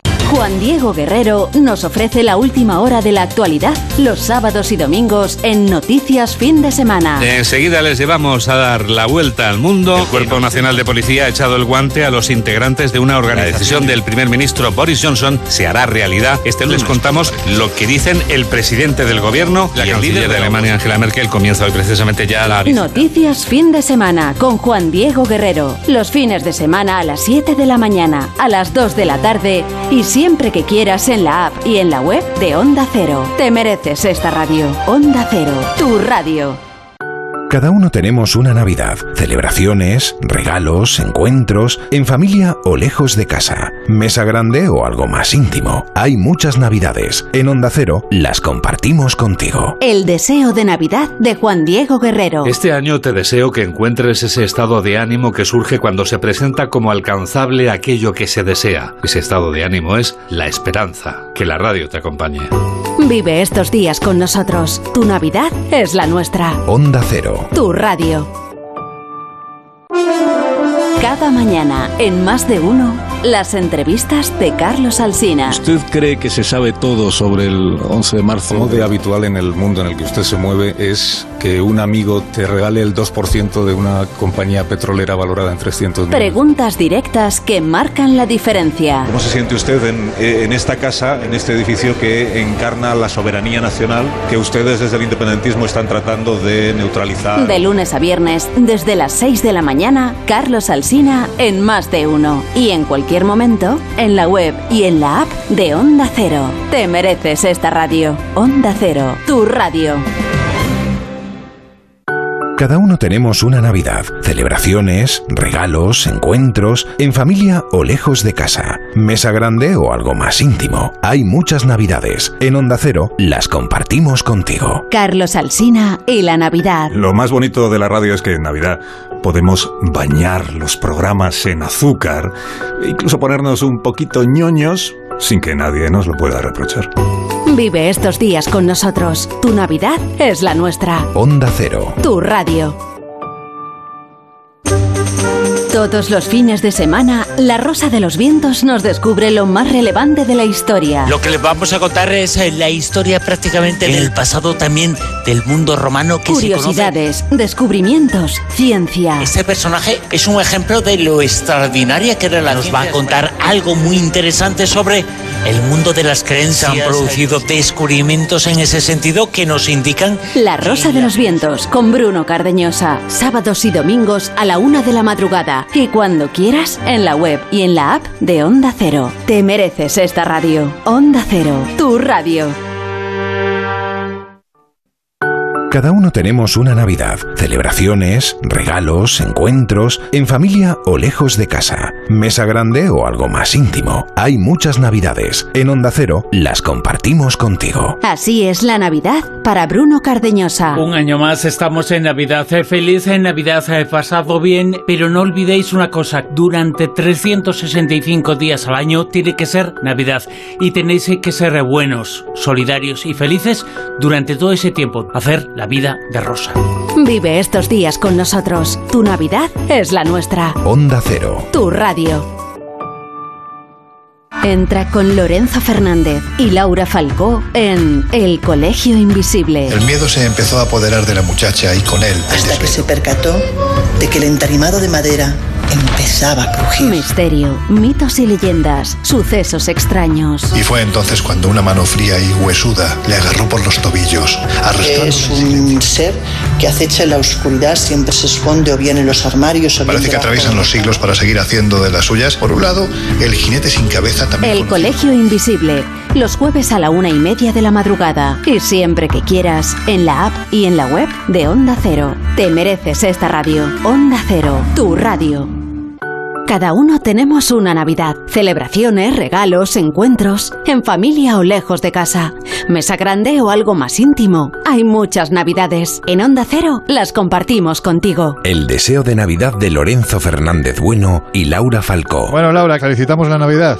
Yo creo que sí, que tocaría. Y además yo reconozco que soy una fan de la Navidad, de decorar la casa, de poner luces y adornos por todos lados. Bueno, pues que paséis unas felices fiestas todos y todas los que os encontráis al otro lado de la sintonía de Onda Cero Radio y muy especialmente a los que cada jueves de una y media a tres trasnocháis para entrar con nosotros en el Colegio Invisible. Felices fiestas y próspero año nuevo a todos. Vive estos días con nosotros. Tu Navidad es la nuestra. Onda Cero. Tu radio.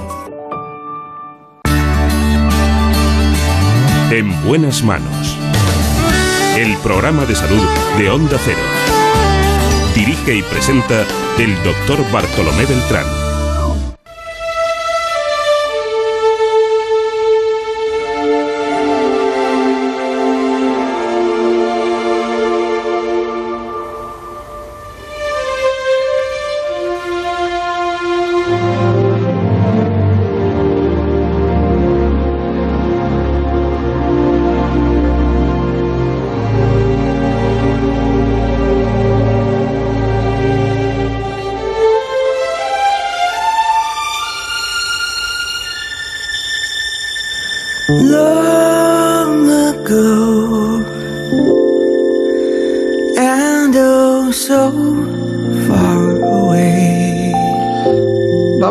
Programa de piel a piel.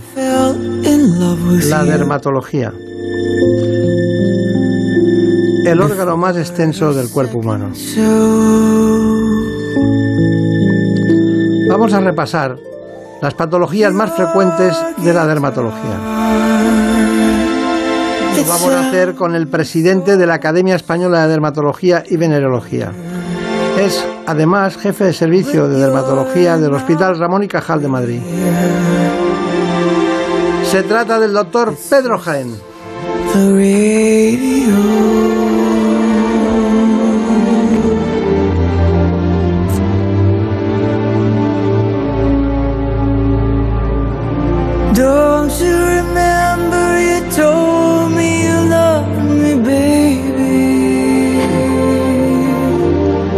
Introducimos en el mundo de la dermatología, en primer lugar, con un informe que coordina los aspectos que nosotros queremos tratar hoy en este espacio.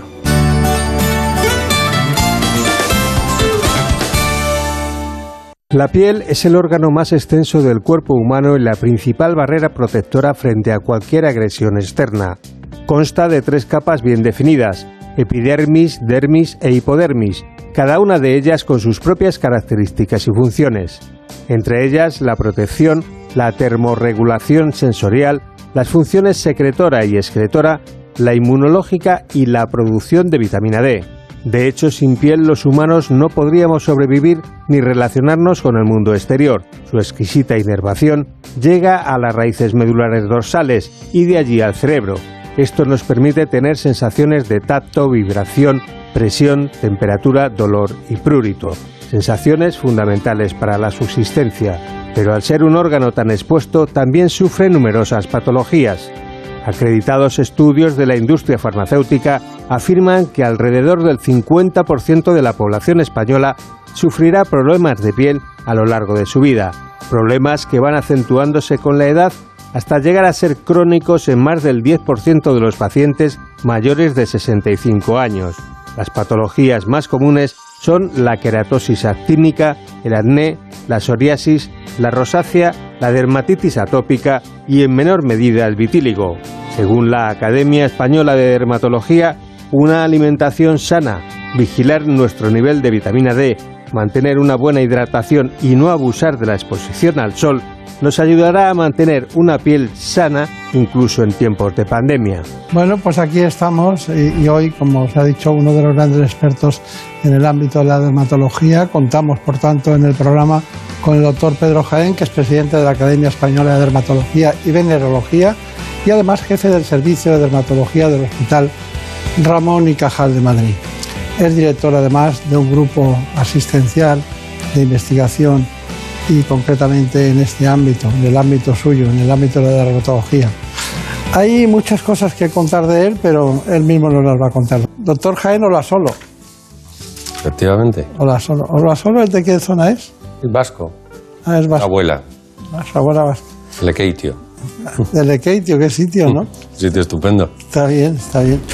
Bueno, pues eh, doctor Jaén, ya ha visto que ha estado usted en medio mundo prácticamente con esto de la dermatología, incluso en África ha sido pionero en el tratamiento de los albinos, de los niños albinos, donde ha desarrollado una actividad sin ánimo de lucro, con muchos dermatólogos que ha dado formación también a los de allí mismo y que le daba, por lo menos cuando yo le veía, dice, vengo, y venía siempre con una gran satisfacción.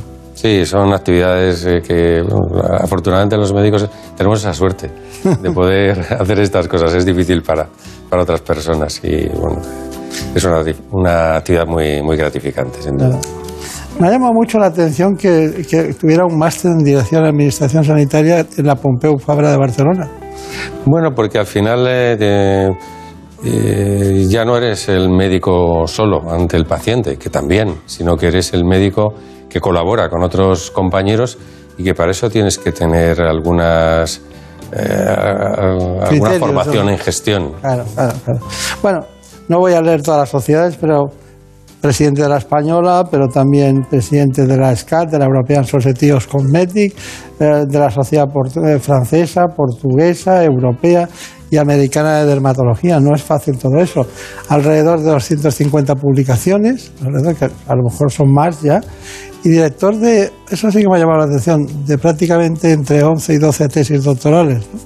Sí, sí. eh, mm, claro, al, al trabajar en un hospital público, una de nuestras mayores responsabilidades, al margen de la atención al paciente, que es la primera, es la formación de los nuevos especialistas. Los especialistas que se forman actualmente eh, van a ser los responsables de la sanidad dentro de unos años. Y esto es una tarea importante. Y el que eh, inculcarles el, la- las ganas de hacer investigación, de aportar al conocimiento, de formarse, pues eh, y la tesis doctoral es el culmen de alguna forma de algunas de estas tareas de investigación de estos futuros o ya especialistas. Lo que es difícil es ser el mejor especialista en dermatología reconocido por la revista Forbes. Eso sí es difícil.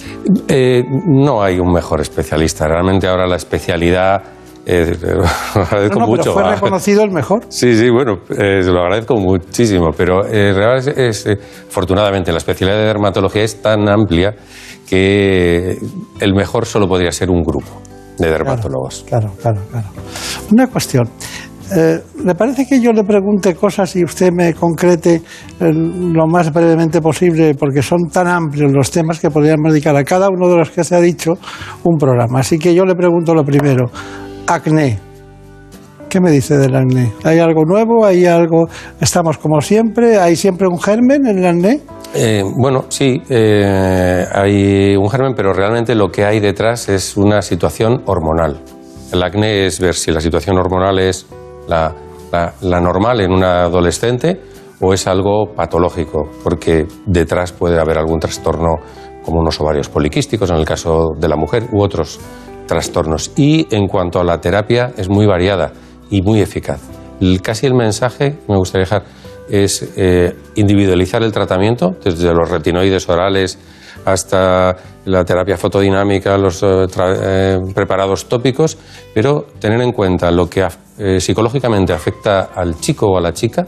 El acné es un motivo de depresión e incluso de suicidio en adolescentes. Es algo que hay que tomarlo con seriedad. Y también preocuparnos por las cicatrices del futuro, eso que le va a quedar al paciente para toda la vida. Y entonces tratar las lesiones activas, prevenir las cicatrices y cuando aparecen las cicatrices tratarlas, desde luego es el- son las tres cosas que tenemos que hacer. Sigue siendo un gran motivo de consulta, ¿no? Sí, es un motivo quizá de los más importantes. Yo cuando hablo a colegas, alumnos, les digo, mirad, yo gracias al acné, eh, pues eh, me he mantenido dentro de la, Claro. de la, De- de de la la dermatología. especialidad. dentro de la Bueno, hay muchas cosas más, Bueno, sí, algunas cosas más, pero efectivamente es un motivo de consulta que no es menor y que le debemos dar mucha importancia. Rosácea. La rosácea del paciente a veces no sabe que tiene una rosácea y lo que encuentra es que tiene una piel intolerante, sensible, roja y no sabe qué es lo que tiene y el diagnóstico se lo da el dermatólogo. Eh, Y frente a la rosácea pues tenemos terapias muy efectivas. Eh, tratar las bacterias o los eh, parásitos que la provocan, la situación inmunológica especial e incluso las consecuencias eh, en el enrojecimiento, pues ya sean fármacos tópicos, orales y la- el láser y la luz pulsada son tratamientos muy efectivos. Yo veo que está haciendo un esfuerzo para decir muchas cosas en poco tiempo. Yo soy muy obediente, ¿Cómo doctor? Beltrán. A ver, vitíligo. Eh, vitíligo eh, es una enfermedad muy difícil y es una enfermedad que afecta mucho a los pacientes que la padecen, sobre todo cuando los pacientes son morenos, incluso eh, es una enfermedad muy importante en la India. Eh, eh, si una persona tiene la piel clarita no se nota tanto la mancha blanca, pero que la persona que tiene la piel morena se nota mucho. Y hay algunas zonas del cuerpo muy resistentes al tratamiento. Los tratamientos se basan en productos tópicos u orales encaminados a modular el sistema inmune, que es una de las orígenes en- del vitíligo, un trastorno del sistema inmune. Por otra parte, la fototerapia, la radiación ultravioleta en forma de sol, lámpara o láser para estimular a los melanocitos y en lugares eh, resistentes al tratamiento se está avanzando mucho con la cirugía del vitíligo. Se toma mm, piel, melanocitos de una zona que la conserva y se emulsionan, por así decirlo, y se trasplantan a otra zona donde no los recibe. Esto es eh, importante eh, en el tratamiento de, de lesiones muy resistentes y con ubicaciones muy estables du- durante tiempo. Pero esto no lo estudió usted cuando hacía la carrera, ¿eh? No, no, esto efectivamente es más reciente. Es de sí. estudiar después, que es la Sí, labor sí, diaria. la verdad es que de las cosas que estudié en la carrera Quedan poquitas, ¿eh? quedan pocas. No, y hay algunas que ni están, ¿no? En, Y los libros de dermatología. Sí, están hablando de sífilis, enfermedades venéreas y tal, pero bueno, ahora quedan. eh, hay un cierto repunte, porque la sífilis desapareció, entre comillas, cuando teníamos miedo del SIDA y cuando se perdió bajo el miedo, pues repuntó la Claro, sífilis. claro. Bueno, uñas, ¿qué me dicen las uñas? Eh, las uñas eh, acompañan, la alteración de las uñas acompaña a muchas enfermedades dermatológicas y en ocasiones eh, suponen eh, una infección por hongos y pueden ser contagiosas, se pueden transmitir. Afortunadamente, no en la mayor parte de los casos, en la menor Claro. parte. Y cuando acompañan a la enfermedad, es el caso de la psoriasis o de la dermatitis atópica, suelen ser una zona resistente al tratamiento. Está bien. Eh, en este grupo, eso es lo que es una unidad en su clínica que se llama, ustedes lo llaman de dermatología clínica. Me queda preguntarle por él o la psoriasis. Eh, bueno, eh, de las dos formas eh, es correcto, el psoriasis o la, o la, psoriasis. Es una enfermedad muy prevalente, afecta al 2% de la población.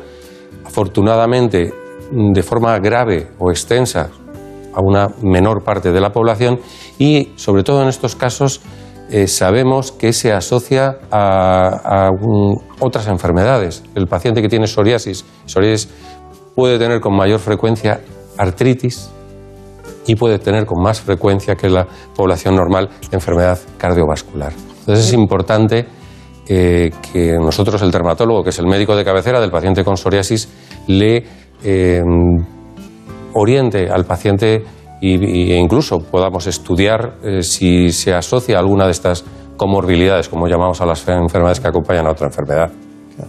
Eh, lleva más de 25 años. Es que no quiero seguir contando porque igual me salen algunos más, pero no me gusta a mí eso de contar los años. Pero, ¿cuántos son ustedes en su grupo trabajando? Eh, pues ahora mismo somos más de 50 médicos. Es un grupo muy, muy extenso.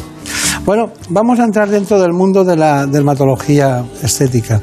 ¿Cuál es el, diríamos, sin saber en profundidad lo que, lo que es la consulta diaria, pero yo me inclinaría por los cánceres de, piel, que ya es, pertenece a la cirugía, ¿no? Eh, y no tiene nada que ver con la estética, pero conviene que sus consecuencias no es lo mismo tener una cicatriz horizontal que en la frente que tenerla vertical, ¿no? Pero, ¿qué sería? ¿La medicina regenerativa? ¿La que más importa? ¿Sería el rejuvenecimiento facial? ¿Cuál sería la que más lo ideal sería eh, recuperar lo que se ha perdido eh, y ser uno mismo. Eh, eso tiene sus limitaciones, no podemos conseguirlo. La medicina regenerativa trata de esto, aprovechar algunos componentes de nuestro propio organismo estimularlos indirectamente para que fabriquen esos componentes que se han estropeado, ya sea el dermis, sea la epidermis. Y actualmente lo hacemos, eh, utilizamos pues, las células madre que contiene la grasa de los pacientes, el parículo adiposo, las, eh, estimulamos las células madre que, tenemos en la piel con distintos mecanismos eh, para que actúen sobre la piel o con el, factores de crecimiento que podemos extraer del propio plasma, de la propia sangre de los pacientes, podemos estimular también otros compartimentos celulares de nuestro organismo para que fabriquen los componentes que perdemos, colágeno, la elastina, etcétera. Y esto tiene un efecto estético muy, muy beneficioso. ¿Y el rejuvenecimiento de manos se puede conseguir? Bueno, hay una parte que, que mm, las manos, mm, la piel de las manos se altera y podemos rejuvenecerla. Estos procedimientos, también eh, las alteraciones de la pigmentación pues, con, dispositivos láser y el aumento de la, eh, provocar un aumento de los tejidos blandos. Con el tiempo las manos se adelgazan. Eh, también se puede conseguir, ya sea estimulando con factores eh, de crecimiento propios o aportando y transfiriendo grasa o materiales de relleno que estimulen los propios tejidos blandos. Está bien, está bien. Bueno, hay muchos motivos de consulta, pero en el ámbito de la belleza y el cuidado estético hay muchos. Nuestra compañera Brenda Hermida nos ha hecho esta información. Una piel sana es el primer paso para tener una piel bonita y por ello es imprescindible solucionar los problemas térmicos preexistentes, si los hay, antes de plantearse abordar cualquier mejora estética. Hay dos razones principales por las que los pacientes visitan la consulta del dermatólogo.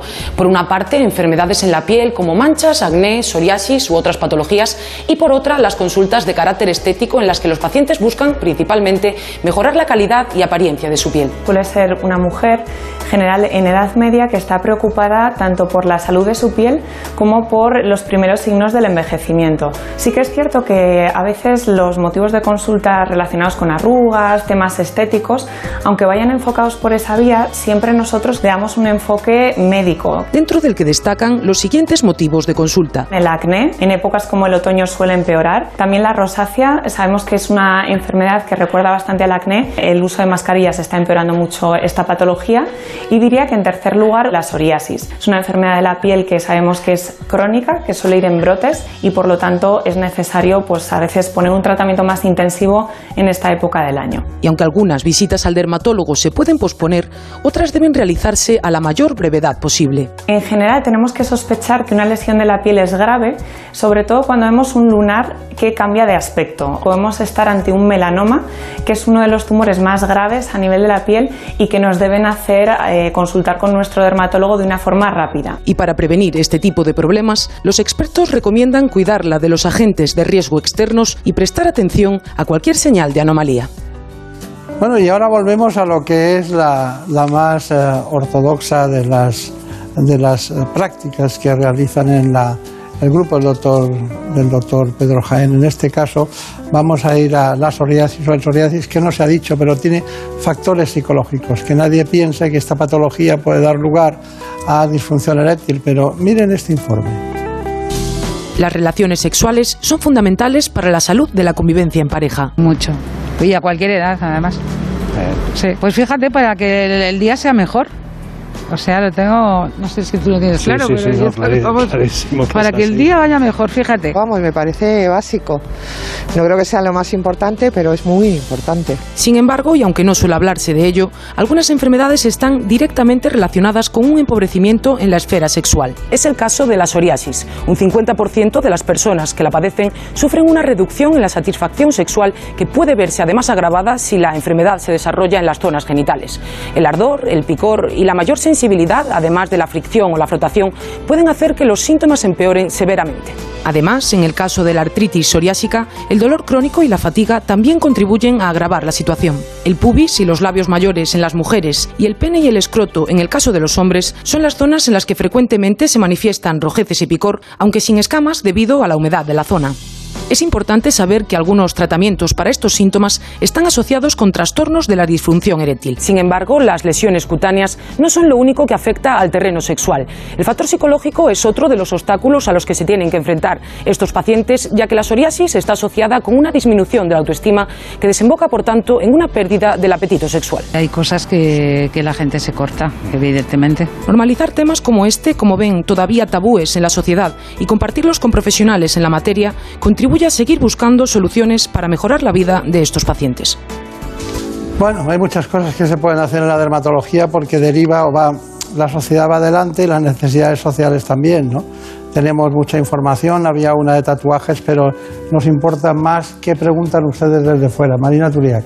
Es relacionado con la psoriasis, doctor. ¿Son los fármacos biológicos la esperanza para los pacientes que la sufren? En este momento eh, son la, la solución para los pacientes con psoriasis más grave, sin duda.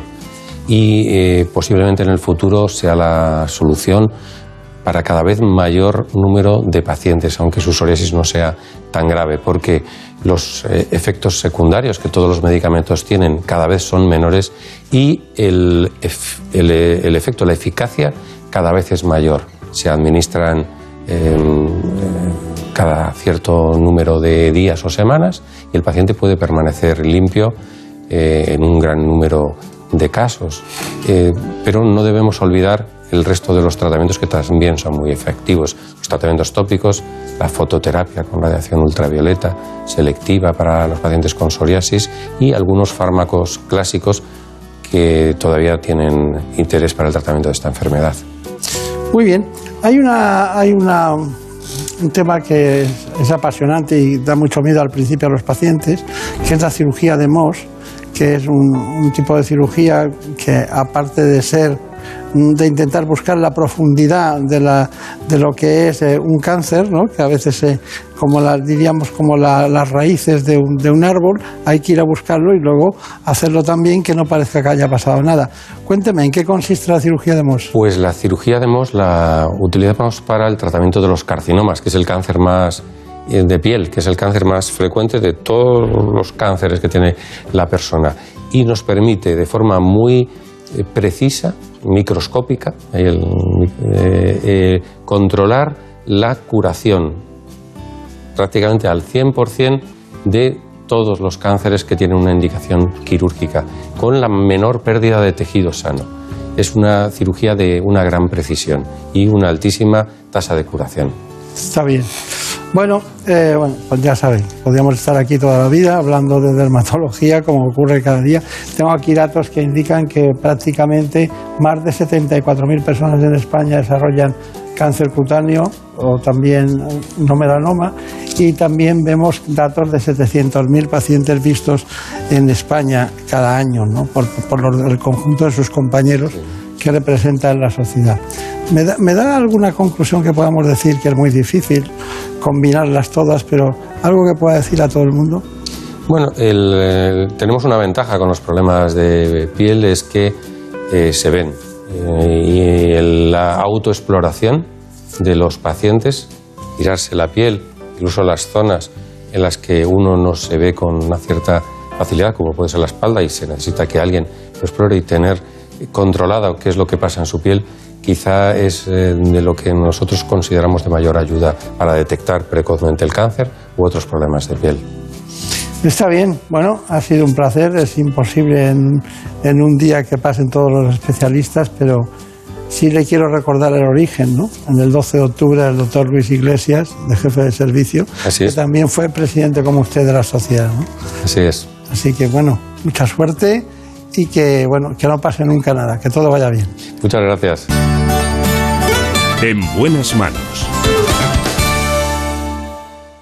Por un beso tuyo, contigo me voy. No me lo pregunto, contigo me voy. Que se me fue del alma, contigo me voy. Yo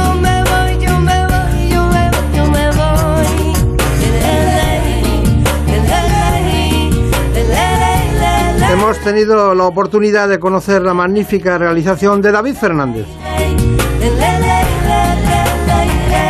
Por un beso tuyo me quedé en silencio cuando sin remedio te sentí besar. Por un beso tuyo el amor a duelo y perdiendo el miedo se dejó llevar. Y siempre de guardia en la producción Marta López Llorente. Y tu boca loca me quiso engañar.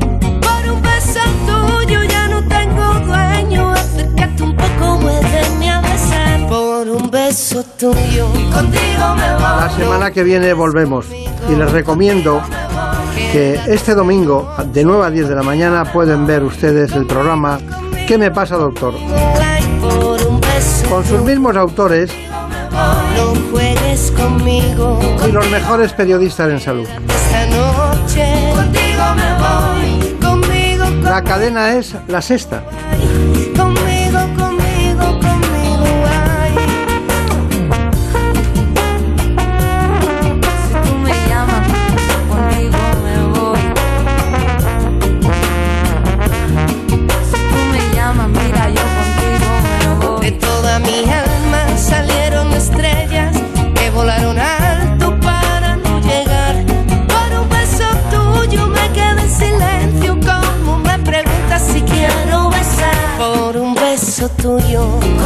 Me voy. No me